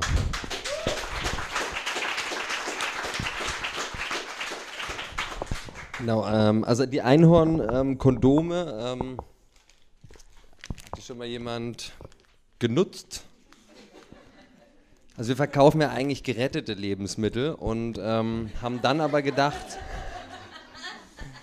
ähm, also hier sind immerhin Pommes drauf. Ihr habt da auch die geilsten Verpackungen überhaupt. Ähm, man sieht das Einhorn immer noch. Falls jemand Einhorn übrigens nicht versteht, hat es irgendwas mit einem Unicorn so zu tun. Das ist ja in der Startup-Welt so ein, so ein Ziel. Das ist eine Spielerei. Also okay. ich habe in meinem Leben immer versucht, ein milliardenbewertetes Unternehmen, Unicorn zu bauen. Nachdem ich das nie geschafft habe, haben wir einfach die Firma so genannt und jetzt haben wir es. Aber das ist nur ein Teilaspekt von Storytelling. Wir haben noch ganz viele andere Geschichten dazu. Mhm. Gibt es noch eine andere sehr spannende? Ähm, ja, aber das ist irgendwie, wie man, wie man Einhörner fängt. Also du, ich glaube, Leonardo da Vinci hat auch ganz spannende Sachen zugeschrieben. Du kannst, äh, du fängst Einhörner, indem sie sich indem sie sich irgendwie schlafend in den Schoß einer Jungfrau legen und dann können dann die Jäger kommen, das Horn abschrauben. Ähm, aber das ist okay. in der heutigen MeToo-Zeit auch nicht mehr angebracht, diese Story.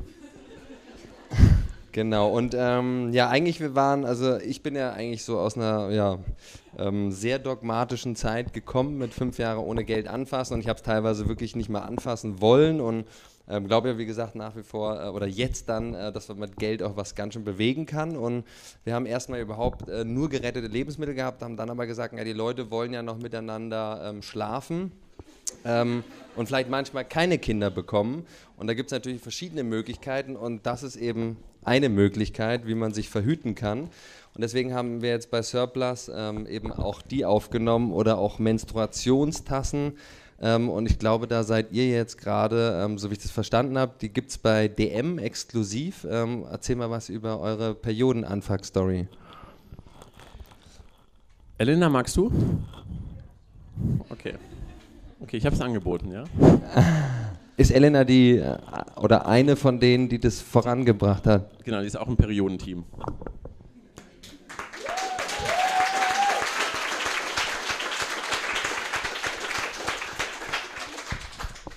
Ähm, ja, die, die Kurzform ist, irgendwann mal kam das auf, dass ähm, tatsächlich, nachdem wir Kondome gemacht haben, wir haben uns eine ganze Zeit nur mit uns selbst beschäftigt, sind so wirklich in äh, gewaltfreier Kommunikation und Coaches und ganz viel Heulerei und mit sich selbst beschäftigen, weil man hat ja keinen Wachstumszwang, also musste man ins Kondome nicht irgendwie in alle Länder der Welt expandieren, konnte sich viel mit sich selbst beschäftigen. Und irgendwann mal hatten wir das satt, sich die ganze Zeit nur um uns selbst zu drehen ähm, und hatten irgendwie ähm, alle Therapien durch. Und dann kam so langsam die Lust auf wieder für ein neues Produkt. Ähm, und dann kam eben Schwung ähm, von unseren Frauen und Cordelia ähm, zum Beispiel führt, äh, führt diese ganze Periodenrevolution äh, mit an. Ähm, die kam auch von einem Konzern tatsächlich ähm, und hat dann irgendwann gesagt, ähm, ich habe Bock irgendwie zu, ich habe Bock mit euch irgendwas zu machen und Periode irgendwie, das fand ich schon immer irgendwie cool. Und dann haben wir uns mit dem Team zusammengesetzt und gesagt, wir wollen jetzt nicht einfach nur Produkte auf den Markt bringen, die gar nicht besser sind als alte. Also das ist nicht ein Fakt der Economy, wenn wir jetzt einfach ein Produkt launchen, was nicht besser ist, was bei Menstruationsprodukten gar nicht so einfach ist. Also ähm, man hat die aktuellen Produkte, haben gesagt, okay, woraus bestehen die? Also jetzt irgendwie Tampons, Binden, Slip-Einlagen, das ist oftmals so ein viskose Plastikgemisch. Ähm, das ist irgendwie jetzt nicht so cool und auch die Art und Weise, wie man darüber redet, irgendwie blaue Flüssigkeit oder sowas, ist jetzt irgendwie nicht zeitgemäß. Ähm, aber was ist denn besser? Und dann kam eben auf so, ja, eigentlich ist irgendwie für die Haut Baumwolle besser. Und dann haben wir uns Baumwolle angeschaut und gesagt, Baumwolle ist the worst ever. Also Baumwolle hat irgendwie 26 Prozent der Pestizide weltweit werden auf, äh, für Baumwolle verwendet. Also es ist ein ganz, ganz ähm, ganz, ganz schlimmes, äh, ganz, ganz schlimmes Produkt. Und dann, okay, Baumwolle ist es nicht, aber Bio-Baumwolle. Was ist denn mit Bio-Baumwolle? Und haben damit dann experimentiert und guckt, ähm, gibt es Produkte eben, die wir mit Bio-Baumwolle machen können. Ähm, und haben dann gemerkt, okay, Bio-Baumwolle geht schon in die richtige Richtung. Wir haben dann so ein Lifecycle-Analysis gemacht von Produkten, von normalen Produkten versus die Bio-Baumwolle und haben gemerkt, okay, dann gibt es eben Zertifizierungen dafür, aber geht die Zertifizierung so weit, wie wir es bei Kondomen gemacht haben? Also bei Kondomen sind wir vor Ort bei den Plantagen, wissen, wie die, wie die äh, Kautschukzapfer heißen, kennen die ganze Wertschöpfungskette und dann haben wir diesen Zertifikate gefragt und meinten so, ja, okay, ihr habt Bio-Baumwolle, ist ja nett, aber können wir da mal hinfahren? Wo ist denn das jetzt? Ist das jetzt in, ist das in den USA? Ist das jetzt in Afghanistan oder wo, Indien oder wo ist das? Und das konnte uns, konnten die uns nicht sagen. Also haben wir gesagt, okay, wir müssen dann wieder weitergehen als die normalen Bio. Keiner konnte euch das sagen. Nee. Das kann ich nicht sagen, weil es so ein Gemisch ist. Die sammeln das alles zusammen, aber du kannst es nicht nachverfolgen. Und für uns war eben die Nachverfolgung wichtig. Also haben wir sehr lange recherchiert, bis wir einen Partner gefunden haben, der das, dasselbe, was wir bei Kautschuk aufbauen, vor 20 Jahren schon angefangen hat für Biobaumwolle. Das ist die Remayer AG, das ist ein Schweizer äh, Unternehmen. Und ähm, die haben schon ganz gewachsene Beziehungen in Indien und in äh, Tansania. Und dann sind wir da ähm, äh, hingefahren letztes Jahr nach Tansania, haben eben die Farmer besucht, haben uns wirklich ein Bild davon gemacht und gesagt, okay, das ist geil. Wenn wir diese Wolle, diese Baumwolle in unsere Produkte bekommen, dann können wir tatsächlich äh, bessere Produkte machen. Das ist viel schwerer, als man denkt, indem man seine eigene Baumwolle mitbringt zu irgendeinem Produzenten. Also wir sind, äh, wir sind auch ganz am Anfang. Wir haben jetzt, glaube ich, erst 20 Prozent ähm, der, dieser Baumwolle in, dem, in den Produkten, auch nicht bei allen Produkten, und versuchen jetzt nach, nach und nach die, eben die, die Hersteller davon zu überzeugen, nur noch diese Wolle zu benutzen, weil da wissen wir eben ganz genau, wo die herkommt und welche Farmer wir tatsächlich damit, äh, damit unterstützen. Das ist die eine Sache.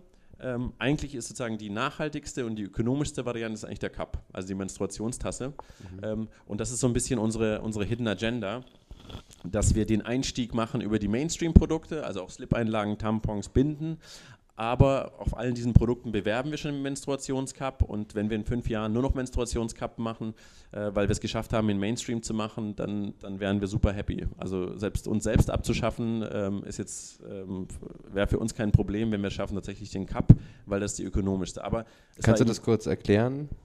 Was denn? Ein Cup. Wie der funktioniert. Ja, also ich kenne ihn jetzt, aber Ach so. ähm, ich glaube. Wer, äh, wer, wer weiß nicht, was eine Menstruationstasse ist, outet euch bitte. Eins, zwei, zwei es Männer. ist in Ordnung und äh, vielleicht sind da noch welche dabei, die ähm, ja, Ja, nee, uns das zuhören. Deswegen. Das ist super. Äh, nee, eine Menstruationstasse ist tatsächlich eine, eine tassenförmige, ähm, tassenförmige Tasse aus äh, medizinischem, medizinischem Silikon ähm, in der Regel, ähm, die man in verschiedenen Falttechniken faltet und sich dann eben einführt und die ploppt dann auf und nimmt dann eben das, äh, das Blut auf. Und dann kann man die einfach auswaschen. Ähm, einfach im Bad oder Toilette, wie auch immer, ähm, nicht in Toilette, eher im, in der Toilette, aber dort am Waschbecken. Ähm, und am besten noch eine zweite dabei hat. Ähm, genau, und das ist einfach ökonomisch und ökologisch am besten. Und äh, ich kann es leider nicht nachempfinden. Ich hab so, wir haben auch so einen Periodenneid-Trailer gedreht. Ich bin tatsächlich, ich leide unter Periodenneid, weil ich all diese Produkte nicht nutzen kann. Ähm, und versuche es nur zu beschreiben. Aber es soll einfach ein wahnsinniges Erlebnis sein. Also bei uns, ähm, bei uns bei Einhorn benutzen das ganz, ganz viele Frauen und Berlin ist natürlich so eine Bubble dafür, aber es ist noch weit, weit weg vom Mainstream. Also wir verkaufen ja auch bei DM und wir wissen, wir kennen ja auch die Zahlen bei DM, wie viele andere Tassen und unsere Tassen verkauft werden. Also da gibt es noch ganz viel zu tun, aber das ist einfach, also wenn man Geld sparen will und wenn man seinem Körper was Gutes tun will, ist das, ähm, ist das einfach cool. Also wie viele von euch benutzen eine Menstruationstasse? Wow, das ist die Berlin-Bubble, von der ich gesprochen habe. Wenn du das bei einem Vortrag machst, irgendwo bei einer Bank oder bei einem Konzern, dann geht keine einzige Hand hoch. Also es ist echt Mhm. ähm, crazy. Müssen wir dann mehr Gas geben. Also fast wie bei uns. Man spart Geld und tut was Gutes. Und hat Spaß dabei. Das stimmt. Ähm, ja, und äh, diese Periodenprodukte, das ist ja nicht das Einzige, was ihr da auf den Weg gebracht habt. Also erstmal, äh, ich finde, das ist ein Applaus wert. Äh, ihr habt es geschafft, ähm, da einen großen Hersteller aus dem Regal zu bekommen und ihr seid jetzt anstelle dessen da und kostet doppelt so viel und mindestens doppelt so nachhaltig oder fünfmal so nachhaltig. Ähm, Dankeschön. Hat es viel Überzeugungsarbeit gebraucht oder war das so ein Selbstläufer? Weil ja, wird eh laufen, wenn die Einhörner wieder was machen. Nee, wir wussten es tatsächlich nicht. Also wir haben uns viel Zeit genommen für die, für die Produktentwicklung und das auch mit ganz viel Liebe ähm, ähm, gemacht. Und am Ende weißt du es nicht. Also wir wussten irgendwie, erster, dritter sind wir bei DM gelistet und wir hatten keine Ahnung, wie, wie das irgendwie läuft. Natürlich haben wir so ein paar irgendwie Kampagnen und Sachen drumherum gemacht, aber am Ende muss das Produkt im Regal entscheiden. Ähm, und, und die Kunden müssen entscheiden. Und du weißt, also wir sind zwar eine, irgendwie eine gehypte Marke, aber du weißt trotzdem nicht, was bedeutet das konkret und äh, können die Leute das irgendwie abstrahieren von Kondomen auf andere Produkte. Ähm, wir dachten natürlich schon, aber das ist natürlich komplett, ähm, ähm, ja, komplette Blackbox. Und ähm, dann war natürlich dann schon happy, als wir gesehen haben, okay, ähm, das ist natürlich super schwierig mit einem Produkt, das äh, doppelt so teuer, teilweise noch viel teurer ist als die, als die Markenprodukte und die Eigenmarkenprodukte ähm, der Hersteller, aber soweit sind wir mega happy. Also die Tasse könnte noch besser laufen, einige Sachen laufen besser als wir dachten, einige weniger gut. Ähm, aber Was läuft am besten? ähm, die Normalo-Tampons, oder? Ja. Also die mittleren Tampons. Du hast da gerade gesagt, dass da im Moment erst 20% von dieser super Baumwolle in Tansania sind. Ähm, fällt es dir schwer oder euch als Team dann ähm, da zu sagen, okay, das ist quasi ein MVP, also Minimum Viable Product, das ist noch nicht optimal, aber wir starten jetzt mal damit? Oder ist das der generelle Ansatz äh, von dir, von Einhorn, einfach zu sagen, wir machen mal los, auch wenn es alles noch nicht so perfekt ist? Ähm, beides. Also 20 Prozent, also wir sind ja trotzdem, das ist trotzdem Bio-Baumwolle, Mhm, aber zertifizierte nicht- Bio-Baumwolle, als das ist schon aus unserer Sicht äh, besser sozusagen Mhm. als das, was ähm, bisher im Regal steht.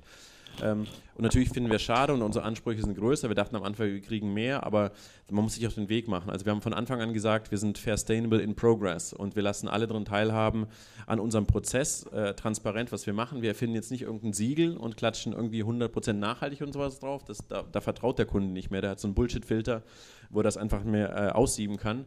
sondern wir sagen, nee, wir sind nicht perfekt und ähm, wir starten mit einem Anspruch, wenn wir jetzt ein neues Produkt machen, muss das schon ein bisschen besser sein. Also bei Kondomen haben wir gesagt, wenn wir nicht die Kohle und die Mittel haben, müssen wir überhaupt irgendwie starten ähm, und werden es nach und nach besser machen. Ähm, Deswegen waren die Kondome von Anfang an, weil es gab gar kein Fairtrade äh, Rubber, also da mussten wir alles selbst aufbauen. Ähm, bei äh, Menstruationsprodukten konnten wir jetzt schon viel nachhaltiger starten als zum Beispiel bei Kondomen, aber es ist immer die Reise. Und das Authentische ist eben, äh, gute Dinge brauchen Zeit, bis du mal Beziehungen zu deinen, zu deinen Farmern, zu unseren Kautschukzapfern in Malaysia aufbaust, zu den Plantagenbesitzern, da vergehen Jahre und du musst halt vor Ort sein, du musst es ernst meinen, die müssen verstehen, dass du es ernst meinst und nicht schon wieder das, die nächste weiße Langnase, die da kommt und mal ein Foto von so einem Sustainability-Poster macht und dann abhaut, ähm, sondern wirklich mit denen arbeitet. Und wenn die das mal begreifen, dann fängt es an zu fruchten und zu machen, deswegen ist dieser Prozess wichtig und da ist auch wichtig sozusagen, wo wird die Kohle verteilt und da wieder schließt sich der Kreis zum, wem gehört die Firma? Ähm, was macht er mit der Kohle? Zieht er die einfach nur raus für den persönlichen Gewinn oder reinvestiert er Teil des Geldes um tatsächlich und meint es damit auch ernst? Also die Ernsthaftigkeit ist bei mir immer, wo wird das Geld investiert, was man irgendwie verdient ähm, und daran kann man es relativ äh, einfach merken und äh, wir haben die meisten Konzerne, die schon länger existieren, die profitabel sind, haben wahnsinnig viel Geld. Und wir, sitzen, wir haben da manchmal so Konzernleute, die bei uns sitzen und sagen, Wahnsinn, ihr habt einen bezahlten Psychotherapeuten, ihr habt Massage, ihr habt Essen, ihr macht zweimal im Jahr Offside, wie könnt ihr euch das alles leisten? Und ich sage so, ihr könntet euch viel mehr leisten, aber es... Äh, wie viele Bewerbungen bekommt ihr so am Tag? Ähm, viele wir mussten tatsächlich jetzt endlich, wir sind ein Gegenprozessor, wir mussten jetzt tatsächlich den Recruitment-Prozess jetzt mal aufsetzen, weil wir alle so genervt waren, weil immer kam Bewerbung rein, es wurde dann ein Verteiler an alle geschickt. Braucht jemand wen? Ähm, und es waren irgendwann mal zu viele, dass irgendwann Markus gesagt hat, so ich habe jetzt keinen Bock mehr drauf, wir müssen jetzt irgendwie den Leuten anständig absagen, wir müssen den Leuten jetzt irgendwie, und das hat uns ein bisschen überfordert. Ähm, deswegen, ja, wir kriegen, das ist auch so ein Fakt, also wenn wir das Konzernen erzählen, dass wir zu viele Bewerbungen haben, dann ähm, drehen die durch. Ja, das ist ja auch gut, die neidisch zu machen, dass sie eben zum Umdenken kommen. Bei den Perioden wollte ich noch sagen, ähm, das finde ich einen sehr spannenden Ansatz, das verfolgen wir auch mit Surplus, dass wir nicht nur sagen, wir wollen Lebensmittel retten, Bewusstsein schaffen, wir machen hier Rettertouren, ich glaube jeden zweiten Donnerstag, Johanna, oder also im Monat. Hä? Jeder erste Dienstag im Monat hier und jeden und jeden letzten Donnerstag in der Eastside Mall in Friedrichshain. Ähm, super spannend, ähm, Johanna und Sarah. Da hinten. Vielen Dank euch.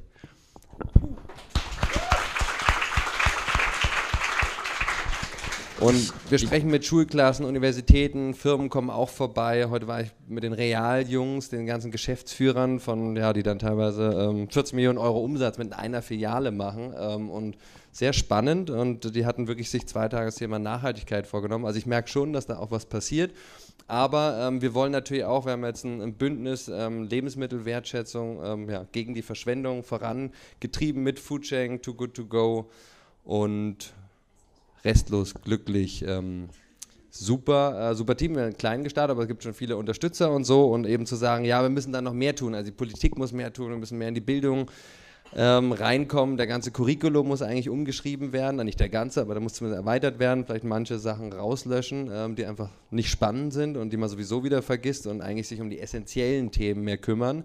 Und am liebsten würden wir irgendwann später mal einen fetten Lobbyverein aufmachen, der die gesamte Lebensmittel... Ähm, Retterbranche, also von Verein äh, bis zu äh, Unternehmen äh, und anderen Initiativen bündelt, weil es gibt da irgendwie 20.000, 30.000 Lobbyisten in ähm, Brüssel ähm, und die bearbeiten diese 800 MPs, die Parlamentarierinnen.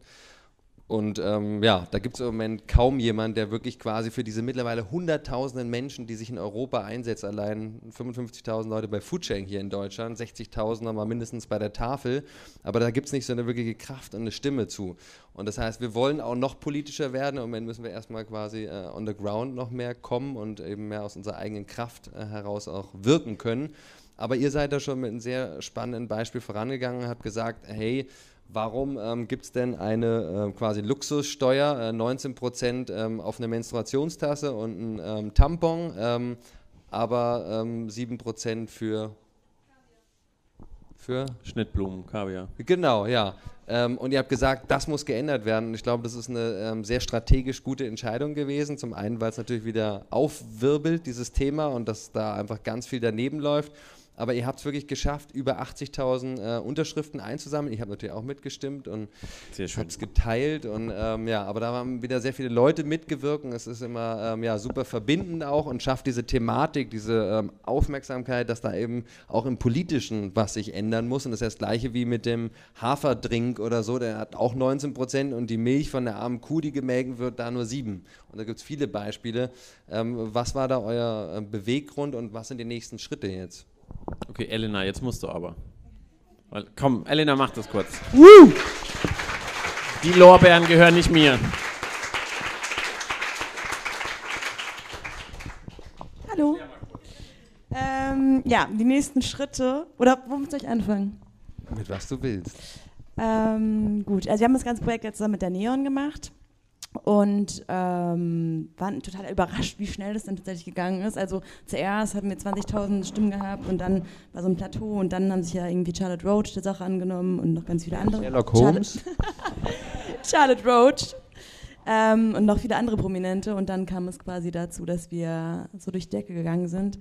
Und jetzt haben wir diese Petition quasi geschafft, aber leider ist noch nicht das Ende, sondern wir ähm, haben jetzt eine öffentliche Anhörung im Petitionsausschuss und müssen da quasi Leute davon überzeugen, dass sie dann äh, für unsere Petition stimmen oder quasi, dass die dann weitergegeben wird an das entsprechende Ministerium. Und die richtige Arbeit fängt jetzt eigentlich erst an. Also mit Politikarbeit und Leute überzeugen und Lobbyarbeit eigentlich tatsächlich auch. Genau das sind jetzt so die nächsten Schritte. Also es ist schon ein erster Erfolg, aber wir können es auch nicht wirklich ausruhen. Ja. Tausend Dank dir und dem Gerne. ganzen Team und euch, dass ihr das möglich gemacht habt, da auch die Politik wieder auf einen neuen Weg zu bringen, weil ich glaube, es braucht diese mutigen Menschen, die die Speerspitze ähm, sind für den Wandel und deswegen ja, tausend Dank. Wir drücken die Daumen, wenn wir irgendwo helfen können. Ja, Dabei sagt ihr Bescheid. Ja. Danke dir.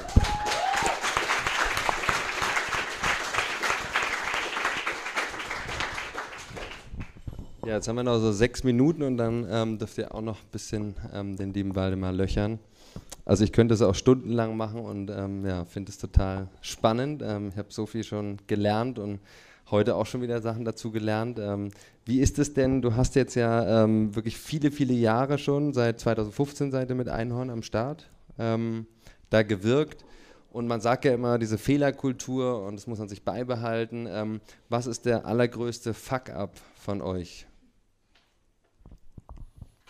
Der allergrößte. Also unsere, Kultur ist, ja, also unsere Kultur ist ja darauf aufgebaut, dass wir eine neue Wirtschaftsform etablieren wollen, den, von der wir nicht wissen, wie die genau aussieht. Das heißt, es war von vornherein klar, wir müssen ganz viel experimentieren, ganz viele Fuck-Ups bauen im Großen und äh, Kleinen. Deswegen sieht man es wahrscheinlich auch gar nicht per se als, ähm, als Fuck-Up. Ähm, was ich dann doch nenne, weil die Frage kommt relativ häufig, dass man sagt, okay, das sieht alles so schön bei euch aus, alles scheint zu funktionieren, was funktioniert denn nicht? Ähm, ich hätte wahrscheinlich bei diesem ganzen New Work-Quatsch, den wir veranstaltet haben, hätte ich wahrscheinlich die, ähm, das Gehaltsthema etwas später gemacht. Also wir haben eine Gehaltstransparenz relativ äh, früh ähm, dargelegt und ähm, haben einfach zu viele Hebel, was irgendwie neue Arbeitskultur, neue Arbeitsstrukturen angeht, umgelegt und alles auf einmal gemacht. Wir haben gesagt, das können wir alles, äh, können wir alles verkraften und haben ein bisschen die Wucht unterschätzt, die das Thema Gehalt, äh, auch wieder Geld, was bin ich wert, was ist meine Arbeit wert und so weiter. Und selbst in so einem Hippiehaufen wie bei Einhorn ähm, sind wir doch in einer, einer, klassischen Welt vorher aufgewachsen, waren vielleicht irgendwie zwei, drei Jahre bei Einhorn. Ähm, und das war schon ein Riesenfass, da mussten wir krass äh, nacharbeiten mit gewaltfreier Kommunikation, mit Coachings, mit vielen Gesprächen. Also ähm, das hätte ich wahrscheinlich im Nachhinein etwas später gemacht. Also ich bin absoluter Fan von Gehaltstransparenz. Ich glaube, es geht nicht ohne. Ähm, und wir müssen uns dem Thema irgendwie widmen und es normaler werden lassen. Ähm, aber man muss nicht alles auf einmal machen. Und äh, das Thema hätte ich wahrscheinlich etwas später gemacht. Aber wenn man es erstmal gemacht hat, dann kann man auch nicht sagen, okay, jetzt wieder verdeckt.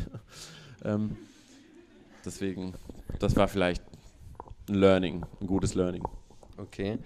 Ähm, ich habe mich ja neulich mit euch beiden getroffen und da habt ihr von ein paar Visionen erzählt. Was sind ähm, die Visionen von, von Einhorn oder vielleicht sagst du auch, ähm, gibt es quasi deine persönlichen oder Philips und Waldemars Visionen? Was kannst du uns da ähm, mitteilen? Vielleicht noch ein bisschen Power to the Future.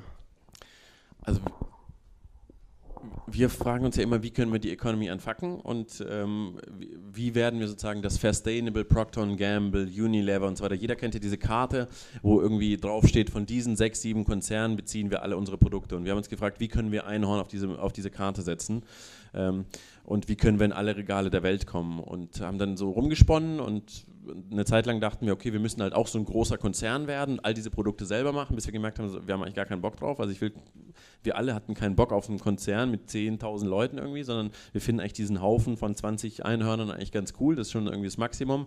Ähm, wie kannst du aber trotzdem irgendwie deinen Hebel haben in die Wirtschaftswelt? Zum einen natürlich über, ähm, äh, über Vorträge, über Safaris, ähm, Bücher werden Safaris? Ja, also Leute kommen bei uns vorbei und machen so, so eine Startup-Safari. Okay. Genau. Ähm, Kann ich aber nicht. Und äh, ja, sicherlich irgendwann mal kommen auch Bücher und so weiter.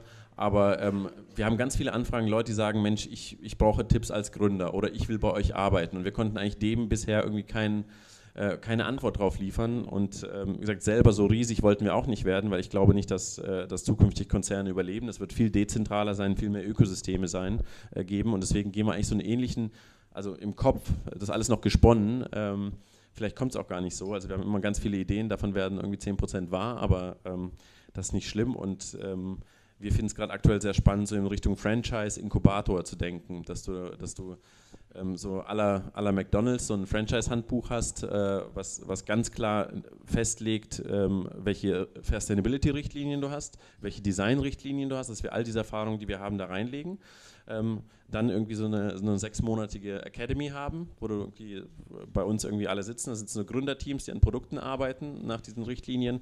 Aber ganz wichtig ist, sie müssen es als Self-Owned Company gründen, ähm, damit du eben ausschließen kannst, dass eben diesen, äh, dass eben am Ende irgendwie, wenn ein Startup erfolgreich wird Investoren einsteigen, dass es irgendwie doch noch ein Abfuck wird. Deswegen müssen sie nach dieselben Prinzipien eine Company gründen, die unverkäuflich ist, bei der keine Dividenden rausgezogen werden können und wo die Stimmrechte immer in der Firma bleiben müssen. Ähm, das heißt, keine externen Investoren können jemals irgendwie über deine Firma entscheiden. Und das ist die Voraussetzung. Also wenn jemand, das wie gesagt, alles noch gesponnen, wahrscheinlich kommt es auch nicht so, vielleicht auch ähm, jeder, der mit uns gründen will und sozusagen in diese Academy einsteigen will mit dem Produkt, der muss eben eine GmbH gründen nach diesem Self-Own-Prinzip und ein Prozent eben an die Purpose-Stiftung abgeben, so wie wir es auch tun werden. Dann können wir eben den Abfuck durch Investoren und so weiter und später äh, verhindern und dann versuchen wir die on track zu bringen mit den Learnings, die wir, ähm, die wir irgendwie haben oder bisher gesammelt haben. Ähm, ja, und somit glauben wir, können wir ganz viele, ganz viele Startups ähm, inkubieren. Und somit ein bisschen, so ein bisschen mehr Vorbilder nehmen, ohne selbst so groß werden zu müssen, weil darauf haben wir eigentlich äh, keine Lust. Aber das, vielleicht ist nur eine Utopie, vielleicht ist nächstes Jahr schon mehr los. Vielleicht können wir einfach Surplus und Einhorn kombinieren. Ja, finde ich gut. irgendwo müssen die Produkte alle verkauft werden. ja, genau. Ähm, ja, und jetzt ähm, kommen wir da zum Schluss. Also erstmal wollte ich noch Werbung machen für ähm, Fair Sustainable Bill, ist das dein? Sustainability oder Sustainable ist dein das? Ach so, mein Insta, ja, das ja. ist Sustainable. Fairstainable, genau. Fairstainable, also, Fairstainable. Ähm, weil der Waldemar, der erzählt immer sehr spannende Dinge äh, und teilt sehr spannende äh, Inputs ähm, auf seinem Channel da. Und ja. äh, weil ich jetzt ja auch da dabei bin, ähm, ja, wenn man ab und zu da in der Bahn sitzt und jetzt keinen ähm, Input aus der Zeitung haben will, kann man einfach dem Waldemar zuhören. Genau, und, und ich würde euch auch gerne alle einladen. Am 17.07. Ähm, findet das Unfuck the World Town Hall Meeting in der Markthalle 9 statt. Ähm, wenn ihr da Bock habt, ähm, ihr könnt da euch anmelden. Ihr könnt auch, ein, es wird so ein, so ein ganz normale, wer war schon mal in der Markthalle 9? Sehr schön. Also es gibt da, statt Essen wird es eben Food for Thought geben und dann gibt es eben Unfuck Politics, Unfuck ähm, Landwirtschaft, Unfuck Economy und so weiter geben. Und wir suchen Leute, die einen Stand hosten, die Lust haben, einen Stand mitzuhosten, wenn sie irgendwie ein Experte im Thema sind. Aber wir suchen auch ganz viele Leute, die einfach sich inspirieren lassen wollen und äh, einfach von Stand zu Stand laufen und sich eben spannende Sachen anhören. Also da wird ganz viel Unfucked. Und ich habe heute die Location klar gemacht. Also das ist auf jeden Fall in der Markthalle 9, 17.07. Ähm, da gibt es so einen Eventbrite-Link, ähm, den könnt ihr finden und es wird, äh, ich glaube, es wird sehr spannend. Da kommen ein paar spannende Leute. Letztes Mal war ähm, Faltin da, ähm, der ist zum Beispiel auch da für das Thema Unfuck the Economy. Äh, Christina Lunz, ähm, die ganz, äh, ganz viel feministische tolle Sachen macht. Ähm, da kommen tolle Leute und aber das ist total so ungebrandet, total low-key, so richtig chaotisch, ohne Erwartungshaltung, umsonst. Ist ja fast wie hier. Ist fast wie hier, genau. Und das ist, äh, nee, ist glaube ich spannend. Das ist ein Versuchskonzept, kann sein, dass es auch mega boring ist und wir nach ein, einer Stunde alle nach Hause gehen. Auch okay. Ähm, aber es kann auch voll spannend werden. Ja. Ja, Unfuck the World Town Hall Meeting. 18 Uhr. Und das wird auf jeden Fall mega. Äh, wir werden auch am Start sein ähm, und da über ähm, ja, die Lebensmittelverschwendung ein bisschen sprechen. Und also ich glaube, du hast öfter jetzt das Wort Bubble genutzt und so. Und ähm, wir sind auch Teil der Bubble, aber es gibt noch so viele Dinge in dieser Bubble auch, äh, die wir noch nicht kennen. Und man kann sich da super inspirieren lassen äh, von tollen Menschen, Initiativen, äh, Projekten, Firmen. Äh, findet vielleicht einen neuen Job, äh, wenn man irgendwie ähm, auf Jobsuche ist, weil man nicht so happy ist. Ähm, ja, und sich einfach, glaube ich, ja, sein Herz auch ein bisschen auftanken, um zu spüren, weil oft sind wir so, ähm, ja, es passiert so viel Scheiße, die CO2-Abgase, äh, die gehen immer nur weiter nach oben, Temperaturen steigen, äh, Arten sterben, alles sieht eigentlich so aus, als ob wir wirklich gerade total auf den Weltuntergang zusteuern.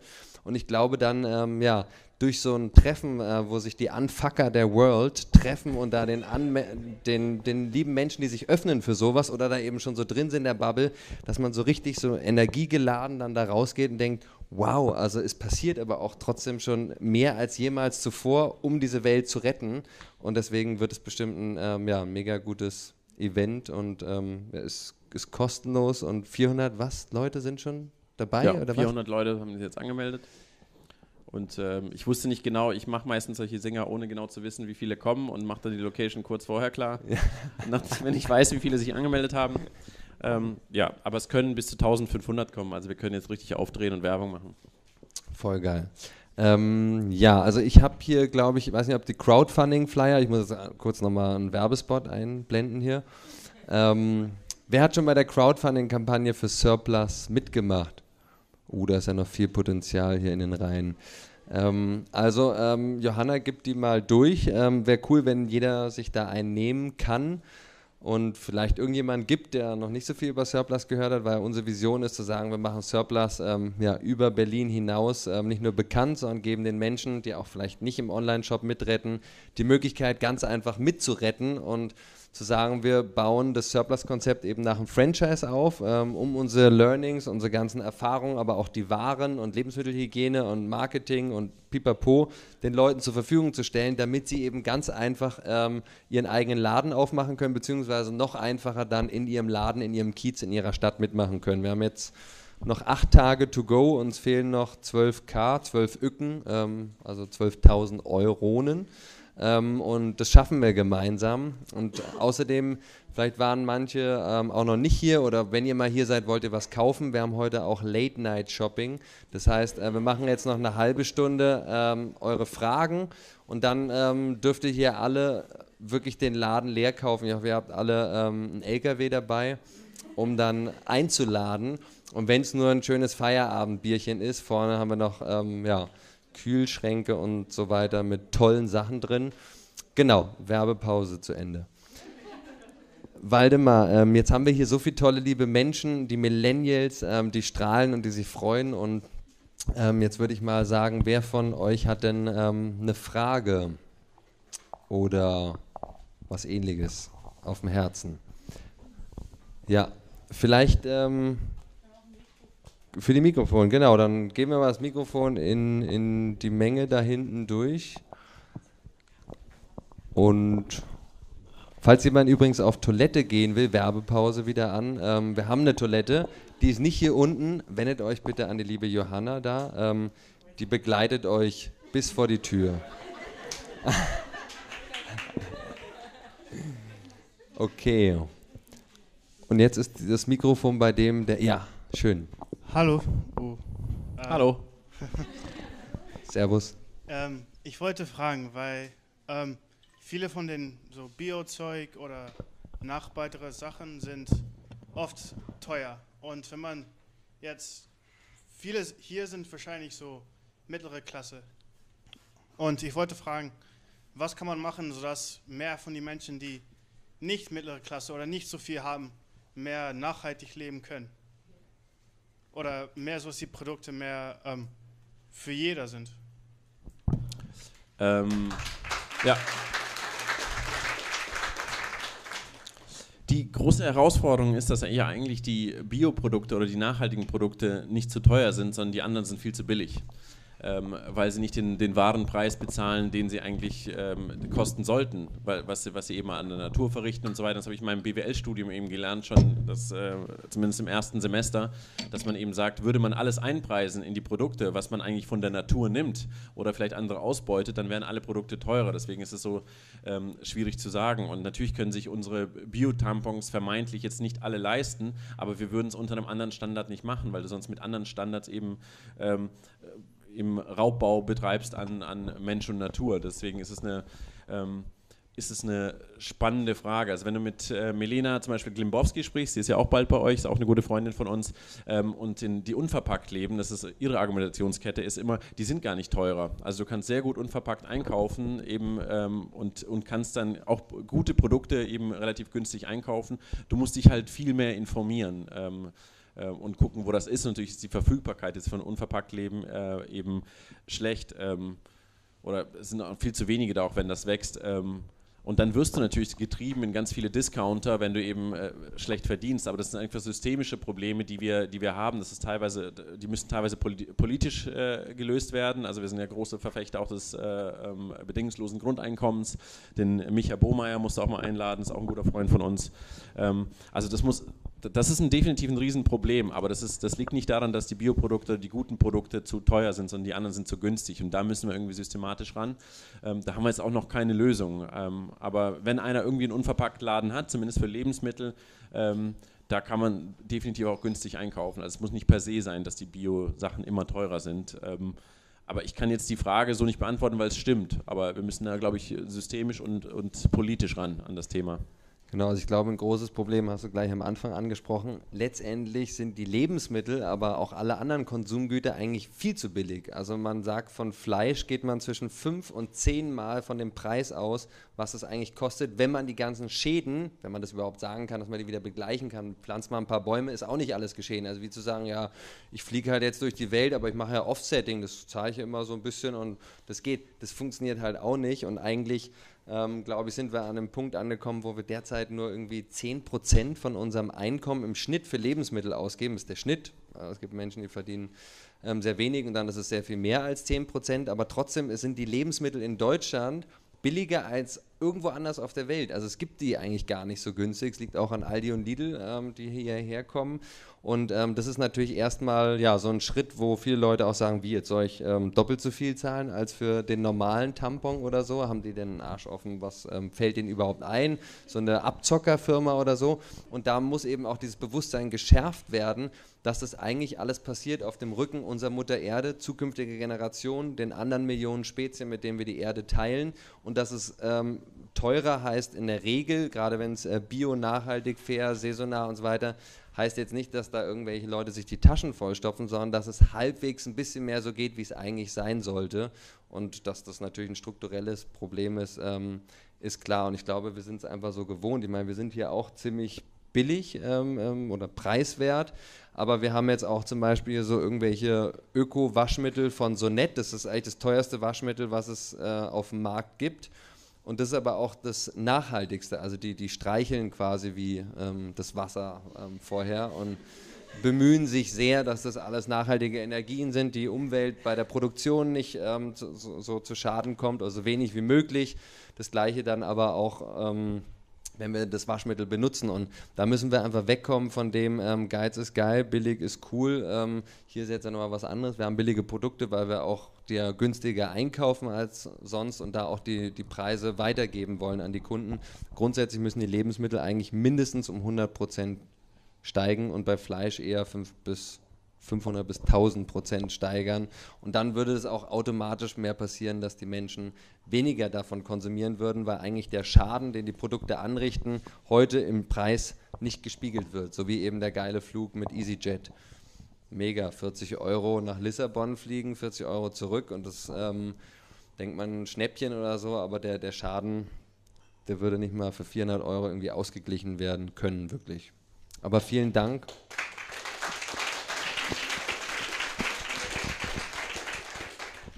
Mikrofon ähm, ist schon weiter gewandert.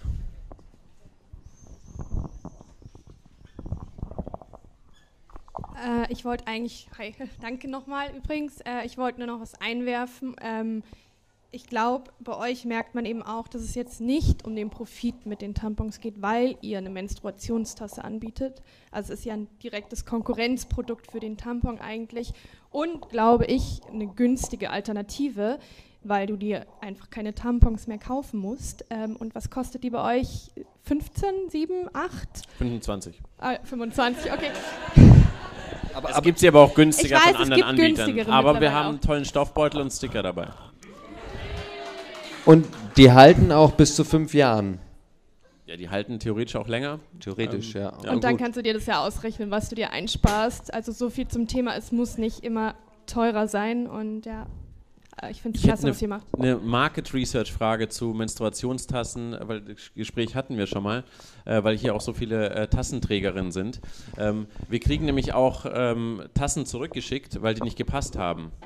Ähm, weil Tassen haben ja auch verschiedene Größen, so ein bisschen wie mit Schuhen und wir haben aktuell zwei Größen, es folgen wahrscheinlich noch mehr und wir kriegen Tassen zurückgeschickt, ähm, die nicht gepasst haben und die kann man, die sind eigentlich, eigentlich komplett neu, weil man, müsst, man könnte sie theoretisch, und das ist die Frage an euch, das haben wir auch mit Sir Plasma besprochen, was ist, wenn wir sie praktisch auskochen würden und dann zu einem extrem günstigen Preis bei Sir Plus ausstehen würden. Würden Frauen das überhaupt kaufen? Ist es eine total bescheuerte Idee oder wäre das cool? Vielleicht von allen Frauen, die vorher gestreckt haben zu Menstruationstassen mal kurz, würdet ihr das machen? Hand hoch. Okay, und jetzt alle, die Tassen hatten, wer, ist, wer würde es nicht machen? Also wir würden die auch hygienisch reinigen vorher. Nee, no chance. Okay, also ein bisschen, ja. Ein kleiner Markt.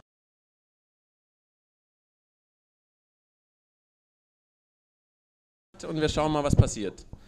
Ja, ja. aber es ist einfach schade um die Dinger, weil die sind, wie gesagt, nur einmal benutzt. Hier ist noch eine Frage. Wir würden sie, wir würden sie auskochen.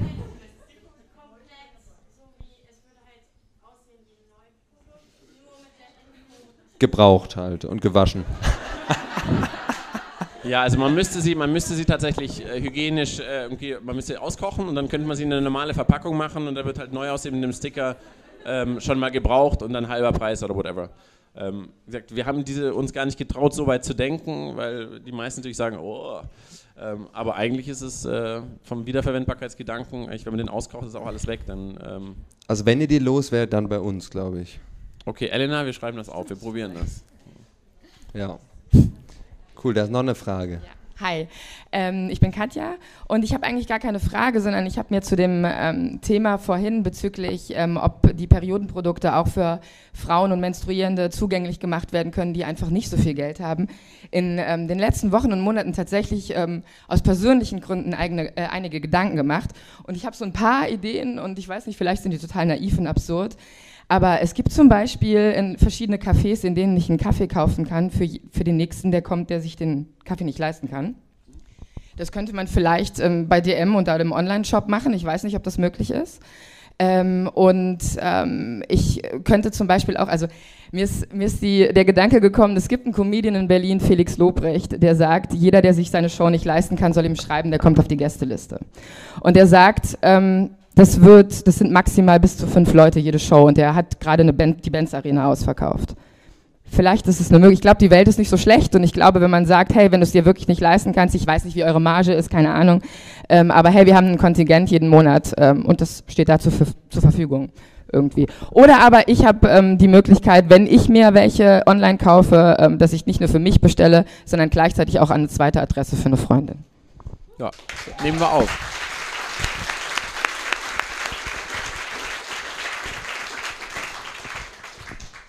Ähm, auf jeden Fall gute Ideen. Also wir sind, man, man kriegt ja natürlich sowohl bei Kondomen als auch bei Tampons kriegen wir Anfragen ohne Ende. Könnt ihr das sponsern? Könnt ihr das spenden? Könnt ihr das? Und es ist total schwer dann zu sagen, okay, was machen wir? Was ist wo? Und die, wir hatten heute erst die Diskussion im Meeting, dass wir überlegt haben, wo spenden wir, aber wo gehen wir rein? Weil das ist das ist das Problem, was viele Social-Unternehmen irgendwie haben. Die versuchen dann so social zu sein, so gut, dass sie am Ende die Wirtschaftlichkeit irgendwie nicht mehr hinbekommen und alle erwarten, dass irgendwie alles äh, irgendwie for free. Also bei ganz vielen Sachen sind wir ganz, sagen wir bei Kondomen so, ihr könnt sie zum Einkaufspreis haben für irgendein Festival oder für irgendwas, ähm, aber wir schenken sie euch nicht, weil das ist, wenn wir sie verschenken, wie sollen wir unsere Bauern bezahlen? Ähm, aber trotzdem haben wir natürlich, gibt es ein gewisses Kontingent, das wir verschenken und da ähm, überlegen wir auch gerade, wie geht man davor, wie priorisiert man, was macht irgendwie Sinn. Ähm, aber es ist ein Riesenthema. Das ist, ähm, ja, das finde ich cool. Das finde ich sehr cool. Ja. Ja. Ja, also das kann man auch easy peasy äh, ausprobieren ähm, und gucken, ob das funktioniert im Online-Shop, wie viele Leute das tatsächlich machen, aber das, äh, also. Finde ich eine super Fall. Idee, auch für Surplus. Also kann man ja auch da genauso anwenden und ja, danke für den Input und die Idee. Ja, ein paar Fragen haben wir noch Zeit. Ähm, Magst du einmal hier hinkommen? Hier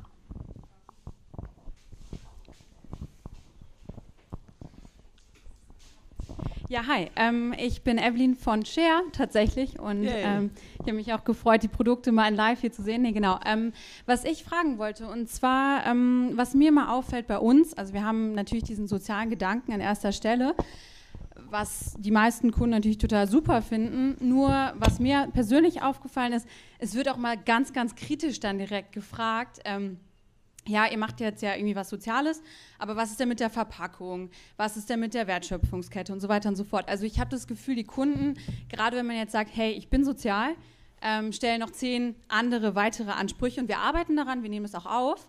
Ähm, nur ist es halt, wir können halt nicht alle Probleme an einem Tag irgendwie lösen. Ähm, daher vielleicht die Frage auch an euch beide. Ähm, wie habt ihr auch so ein Feedback? Wie geht ihr damit um? Wie priorisiert ihr da vielleicht auch? Das kam ja auch gerade in der Frage. Genau. Bist du? Also das ist ein ganz klassisches Problem, das kennt man total, das sind alle, ähm, alle äh, Startups, die oder überhaupt ein Unternehmen, wenn ein Unternehmen sich überhaupt anmaßt, irgendwas Positives zu machen, äh, und es ernst meint, also kein klassisches Greenwashing, sondern wirklich was umsetzt, dann kommen die ganzen Kritiker, weil es, das passt in diese ganze Wirtschaftswelt nicht rein, da muss man irgendwie einen Hahn in der Suppe finden. Ähm, das, äh, das passiert ständig und wir haben für uns den Umgang gemacht, dass wir gesagt haben, wir sind von vornherein, machen wir keine Siegel, wir sagen Fair Sustainable in Progress, wir lassen euch daran teilhaben und für uns persönlich, wir gehen, wir haben nicht so viel damit zu tun, weil wir ähm, weil wir, glaube ich, eine Art und Weise gefunden haben, darüber so sehr humorvoll zu kommunizieren und sehr, sehr, sehr ironisch und wir nehmen das gar nicht so ernst. Also ist, wir wissen ja, wir wissen ja, dass wir gut, wir wissen, dass wir auf einem guten Track sind und wir wissen, dass wir das Beste geben und wir müssen uns vor niemand rechtfertigen. Deswegen auch keine G GmbH, deswegen auch keine Non-Profit. Wir sind ein For-Profit-Unternehmen. Jeder andere, in unserem Segment, wird gefeiert für jeden Scheiß, den er macht und macht irgendwelche krassen Marketingkampagnen und wir strengen uns noch an und äh, das kann sich keiner anmaßen. Berechtigte Kritik, okay, wenn jemand sagt, oh, da habe ich Verbesserungsvorschläge, ja, aber so total unberechtigte, anmaßende Kritik, die, ähm, die geben wir sehr mhm. ironisch an und irgendwann haben die Leute aufgegeben äh, oder trauen sich nicht mehr, ähm, sich mit uns auf diese Art und humorvolle Art und Weise anzulegen, weil die meisten Leute haben nicht so viel Humor. Ähm, und ja, also da muss jedes Unternehmen für sich eine Variante finden, aber ich würde das nicht zu ernst nehmen. Also man muss sich immer fragen, sind wir Greenwasher? Haben wir Tendenzen zu Greenwashing? Das passiert auch relativ einfach. Manchmal ist man so trotzdem, ach, da können wir jetzt mehr Gewinne machen und so, aber wenn man sich immer wieder selbst Challenge hinterfragt und sich selber in den Spiegel schauen kann, dann muss man sich vor niemand anders mehr rechtfertigen. Außer jemand will einem helfen, besser zu werden. Aber das kann man relativ schnell unterscheiden, wenn man so eine Kritik hört. Will jetzt einfach nur einer lästern und das alles schlecht reden oder will einer äh, irgendwie was verbessern? Und äh, deswegen ja, würde ich mich nicht so verrückt machen lassen. nichtsdestotrotz muss man eine Kommunikationsstrategie dafür finden, wie man damit umgeht. Und bei uns ist halt äh, Humor. Ja, und bei uns, ähm, also das mit dem Humor könnten wir vielleicht auch mal machen, Betsy. Äh, ich glaube, ähm, ja, äh, die Customer ähm, Happiness Königin, Betsy sitzt da in der Mitte hinten, vielen Dank dir. Ähm, und ja, also wir versuchen da eher so ähm, ja, möglichst ähm, realistisch einfach zu sagen, ja, wir strengen uns an, aber wir sind auf dem Weg und wir können nicht alles perfekt machen und wir fahren auch ein Dieselauto und ähm, kommen auch die Waren mit Diesel-Trucks bei uns im Zentrallager an, etc. Ähm, wir haben auch Nestlé-Produkte hier drin, weil die halt bei irgendwelchen Partnern ähm, sonst weggeschmissen werden, sind auch Ressourcen. Es gibt noch Menschen, die sowas freiwillig konsumieren. Kann jeder ja machen, ähm, was er will. Wir haben auch Fleisch. Ich ernähre mich seit zehn Jahren vegan. Manche Leute sagen, finden sie doof. Sowas sind ja keine Lebensmittel äh, und so. Wir haben uns äh, auf eine sehr undogmatische Art und Weise mittlerweile damit abgefunden, dass wir halt nie alle glücklich machen können. Und das ist auch, glaube ich, nicht der Anspruch, sondern man sollte lieber gucken, was ist heute möglich und dann, wie ihr das ja auch so schön macht, sich immer weiter verbessern und super Input, ähm, kritische Nachfragen und so weiter sind ja auch gut, weil man sich dann auch immer wieder, weil man seiner Bubble manchmal so ist, auch weiterentwickeln kann. Deswegen, ja, aber ich glaube, wichtigste ist sowieso, die meisten Leute, die was gut finden, ähm, die, ja, wer von euch findet Surplus gut, würden alle die Hand heben, oder hoffe ich mal. Ähm, wer findet Einhorn gut? Ja, und wer von euch hat jetzt ein positives Feedback auf ähm, Google ähm, oder Facebook da gelassen? Ähm, würden nur noch ganz wenige in die Hände heben. Und es sind halt von, wir haben mittlerweile 100.000 Kunden gehabt und ihr wahrscheinlich auch Hunderttausende da sind halt dann immer nur, die fallen halt mehr auf diese ähm, Nörgler und Nörglerinnen, die halt immer irgendwie das Haar in der Suppe finden. Aber von denen darf man sich nichts madig machen lassen, sondern weiter dranbleiben. Eine Frage gibt es noch? Okay.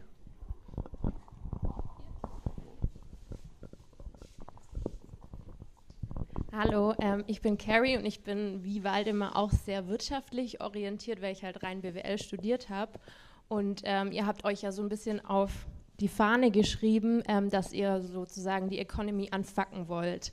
Wir sind aber eine sehr leistungsgetriebene Gesellschaft. Klar, wir Millennials versuchen jetzt irgendwo den Sinn zu sehen, ähm, aber jetzt gerade auch zu den Wettbewerbern hin, oder Wettbewerber würde man ja nicht sagen, aber ähm, die großen Unternehmen suchen ja immer oder haben Ziele und die wollen sie auch messen. Wie sieht es in einer neuen Ökonomie aus, die ihr euch vorstellt? Weil ihr habt ja vorher gesagt, es gibt keine Ziele oder ihr habt keine Ziele, aber gerade die großen Unternehmen wollen ja Ziele haben, damit sie sich messen können. Fällt es weg in eurer Vorstellung oder braucht man so ein Ziel, um genau die dann anzutreiben? Das war jetzt ein bisschen viel, sorry. Ja. Also ich glaube, dass die, also die sind einfach auf dem Irrweg. Das funktioniert so nicht. Wir, wir, leben auf einem Planeten mit begrenzten Ressourcen. Unbegrenztes Wachstum ist nicht möglich. Und wenn du die ganze Zeit das äh, unbegrenzte Wachstum propagierst, dann endest du da, wo wir gerade sind. Also sind die auf einem Irrweg, nicht wir. Ähm, und deswegen werden wir schon gar nicht versuchen, sozusagen deren Sachen abzuschauen, um da drauf zu kommen, sondern ähm, ähm, letzten Endes müssen wir uns in eine, eine, Wirtschaft entwickeln, die eben nicht nur von unbegrenztem Wachstum, sondern wir brauchen andere KPIs. Wenn du schon irgendwie über Key Performance Indicator sprichst, dann, dann kann das nicht nur Wachstum sein, weil das führt uns in den Ruin, wo wir gerade auch stehen. Ähm, und deswegen muss man andere Sachen aufzeigen. Natürlich ist Erfolg wichtig. Also die, je erfolgreicher wir wurden äh, in deren Maßstäben, desto äh, natürlich interessanter werden wir auch für die. Wie schaffen wir das, ohne dass wir so einen Kapitaleinsatz haben, ohne dass wir Marketingbudgets haben und so weiter. Ähm, natürlich wird das spannender, aber ähm, wir machen einfach unser Ding. Also wir haben uns von vornherein nie irgendwie am Wettbewerb orientiert. Also was will, will man sich da auch abschauen? Das ist, äh, so ein, wir haben einen, eher einen Wert, der heißt Unicornique und da hat jeder im Grunde 0815 Veto für Sachen, die einfach, wenn einer sagt, du, wir machen das so wie die, das macht keiner mehr bei uns, aber am Anfang, wenn das einer gesagt hat, du lass uns das mal so machen wie der Wettbewerb, das, äh, das haben wir von vornherein, haben wir dann ein Veto dafür. Ähm, weiß nicht, ob das deine Frage beantwortet, aber ja, Ich wollte da noch was anhängen, wären dann zum Beispiel die Sustainability Goals von der UN was, wo man sagen könnte, okay, das sind wenigstens eine Richtung, wo man sagen kann, wir wollen die Welt retten und das wären Ansätze, wo man sagen könnte, da würden wir in eine Richtung gehen, also Ziele, die wirklich einen dazu bringen würden. Total wichtig, wenn es wiederum den Eignern der Konzerne, den Aktionären wichtig wäre, was es nicht ist. Ähm, natürlich wäre das super in der Welt und deswegen muss die Politik auch viel aktiver werden. Deswegen haben wir ja auch äh, ganz viele Leute, die Grüne wählen und, und so weiter und viel mehr für Verbote sich auch einsetzen. Also da muss die Politik viel mehr steuern. Ähm, weil also ich bin ja auch irgendwie ein Hardcore-FDP-Wähler irgendwann mal gewesen und äh, da hat man gedacht, der Markt reguliert das alles. Und äh, nein, die Erkenntnis ist, der Markt reguliert das eben nicht mehr. Ähm, und da müssen wir eben irgendwie finden, wie wir das irgendwie regulieren können durch Politik und Co. Und ähm, nee, solange die Eigentümer einfach Bock haben, ihr Geld zu vermehren und gar nicht in der Firma arbeiten. Also in der Regel gehört hier die Firma Aktionären oder irgendwelchen Fonds, die gar nichts mit der Firma zu tun haben. Die, also denen ist das wurscht. Die wollen die Dividende drauf, die wollen die Zinsen da drauf haben und ähm, denen dann zu sagen, aber es wäre schön, irgendwie die Sustainability Goals irgendwie zu beachten, das funktioniert nicht. Deswegen, ähm, also wir haben den Weg auch noch nicht gefunden. Das ist zum einen natürlich über Pull, dass denen zeigen, so hey, euch laufen die Mitarbeiter weg, wenn ihr so weitermacht, weil ihr habt keinen Purpose. Das ist eine ganz gute Angel. Politik ist natürlich ein, ein, ein, ein Hebel, dass die das irgendwie beeinflussen können. Aber den finalen Hebel haben wir jetzt noch nicht gefunden ähm, dafür. Ist das so ein bisschen auch diese intrinsische Motivation, wo man halt einfach wirklich dann sagen muss, da muss ein Visionär da sein, so wie bei euch das jetzt ist, der wirklich das von innen raus auch so ein bisschen an die Leute spreadet? Ähm, das wäre so best Kann case. sein. Ich bin, also seit, seit Greta äh, glaube ich, dass es auch anders geht. Ähm, klar muss irgendjemand haben, der so an irgendwas glaubt, aber dann ist wirklich, kann man sich als Masse organisieren. Und du kannst auch so einen Konzern glaube ich, bewegen. Ich glaube, das wird es auch geben. Es wird wie so eine Meuterei irgendwie auf Schiffen geben, auch in Konzernen geben, wenn immer mehr Leute aufwachen und sagen so, du, was ist, wenn eigentlich jetzt 2000 Mitarbeiter ihre Arbeit niederlegen, natürlich nicht nur im Streik, sondern vielleicht auch kündigen und einfach weggehen. Ähm, also es, ich, ich glaube, wir werden auch noch äh, radikalere Sachen erleben. Wir sehen ja auch Extinction Rebellion und so weiter. Also es, da formiert sich schon was, weil wir alle unhappy sind. Aber es passiert natürlich auf der Mitarbeiterebene noch viel zu wenig, weil wir natürlich alle Schiss haben, irgendwie unseren Arbeitsplatz zu verlieren, dann die Miete nicht mehr zu zahlen. Ähm, aber wir werden immer revolutionärer. Das ist eine ganz gute Entwicklung. Darf ich da noch eine letzte Frage stellen?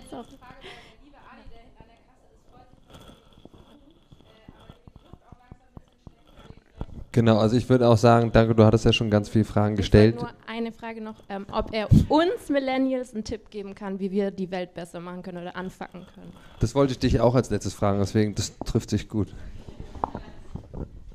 Ähm, ja, ganz viele. Also man kann jetzt, ähm, man kann einfach mega politisch werden. Also ich war, ähm, ich war nie auf Demos, wie gesagt, ich war FDP-Wähler, mir war das alles irgendwie alles komisch, was da irgendwie passiert, warum gehen Leute auf die Straße und so weiter. Ähm, und ich war, glaube ich, auf acht Demos in den letzten zwölf Monaten und ähm, da passiert ganz viel. Man kann ganz, man kann krass politisch werden. Man kann natürlich, der Einkaufszettel ist der Stimmzettel. Alles, was, alle Produkte, die du kaufst, kannst du beeinflussen, wie die Wirtschaft aussieht. Du kannst alle Leute voll labern. Jetzt ist die Zeit, um auf, Stra um auf die Straße zu gehen, um mit Leuten zu quatschen. Ähm, nicht verurteilen, das passiert auch sehr schnell, nicht irgendwie so Moralapostel, ähm, das passiert mir manchmal auch noch. Das, das hilft nichts, aber einfach mit Leuten quatschen und politisch werden. Also ich glaube, ja, überall das Gespräch suchen und krass politisch werden, das ist jetzt, glaube ich, die Zeit dafür.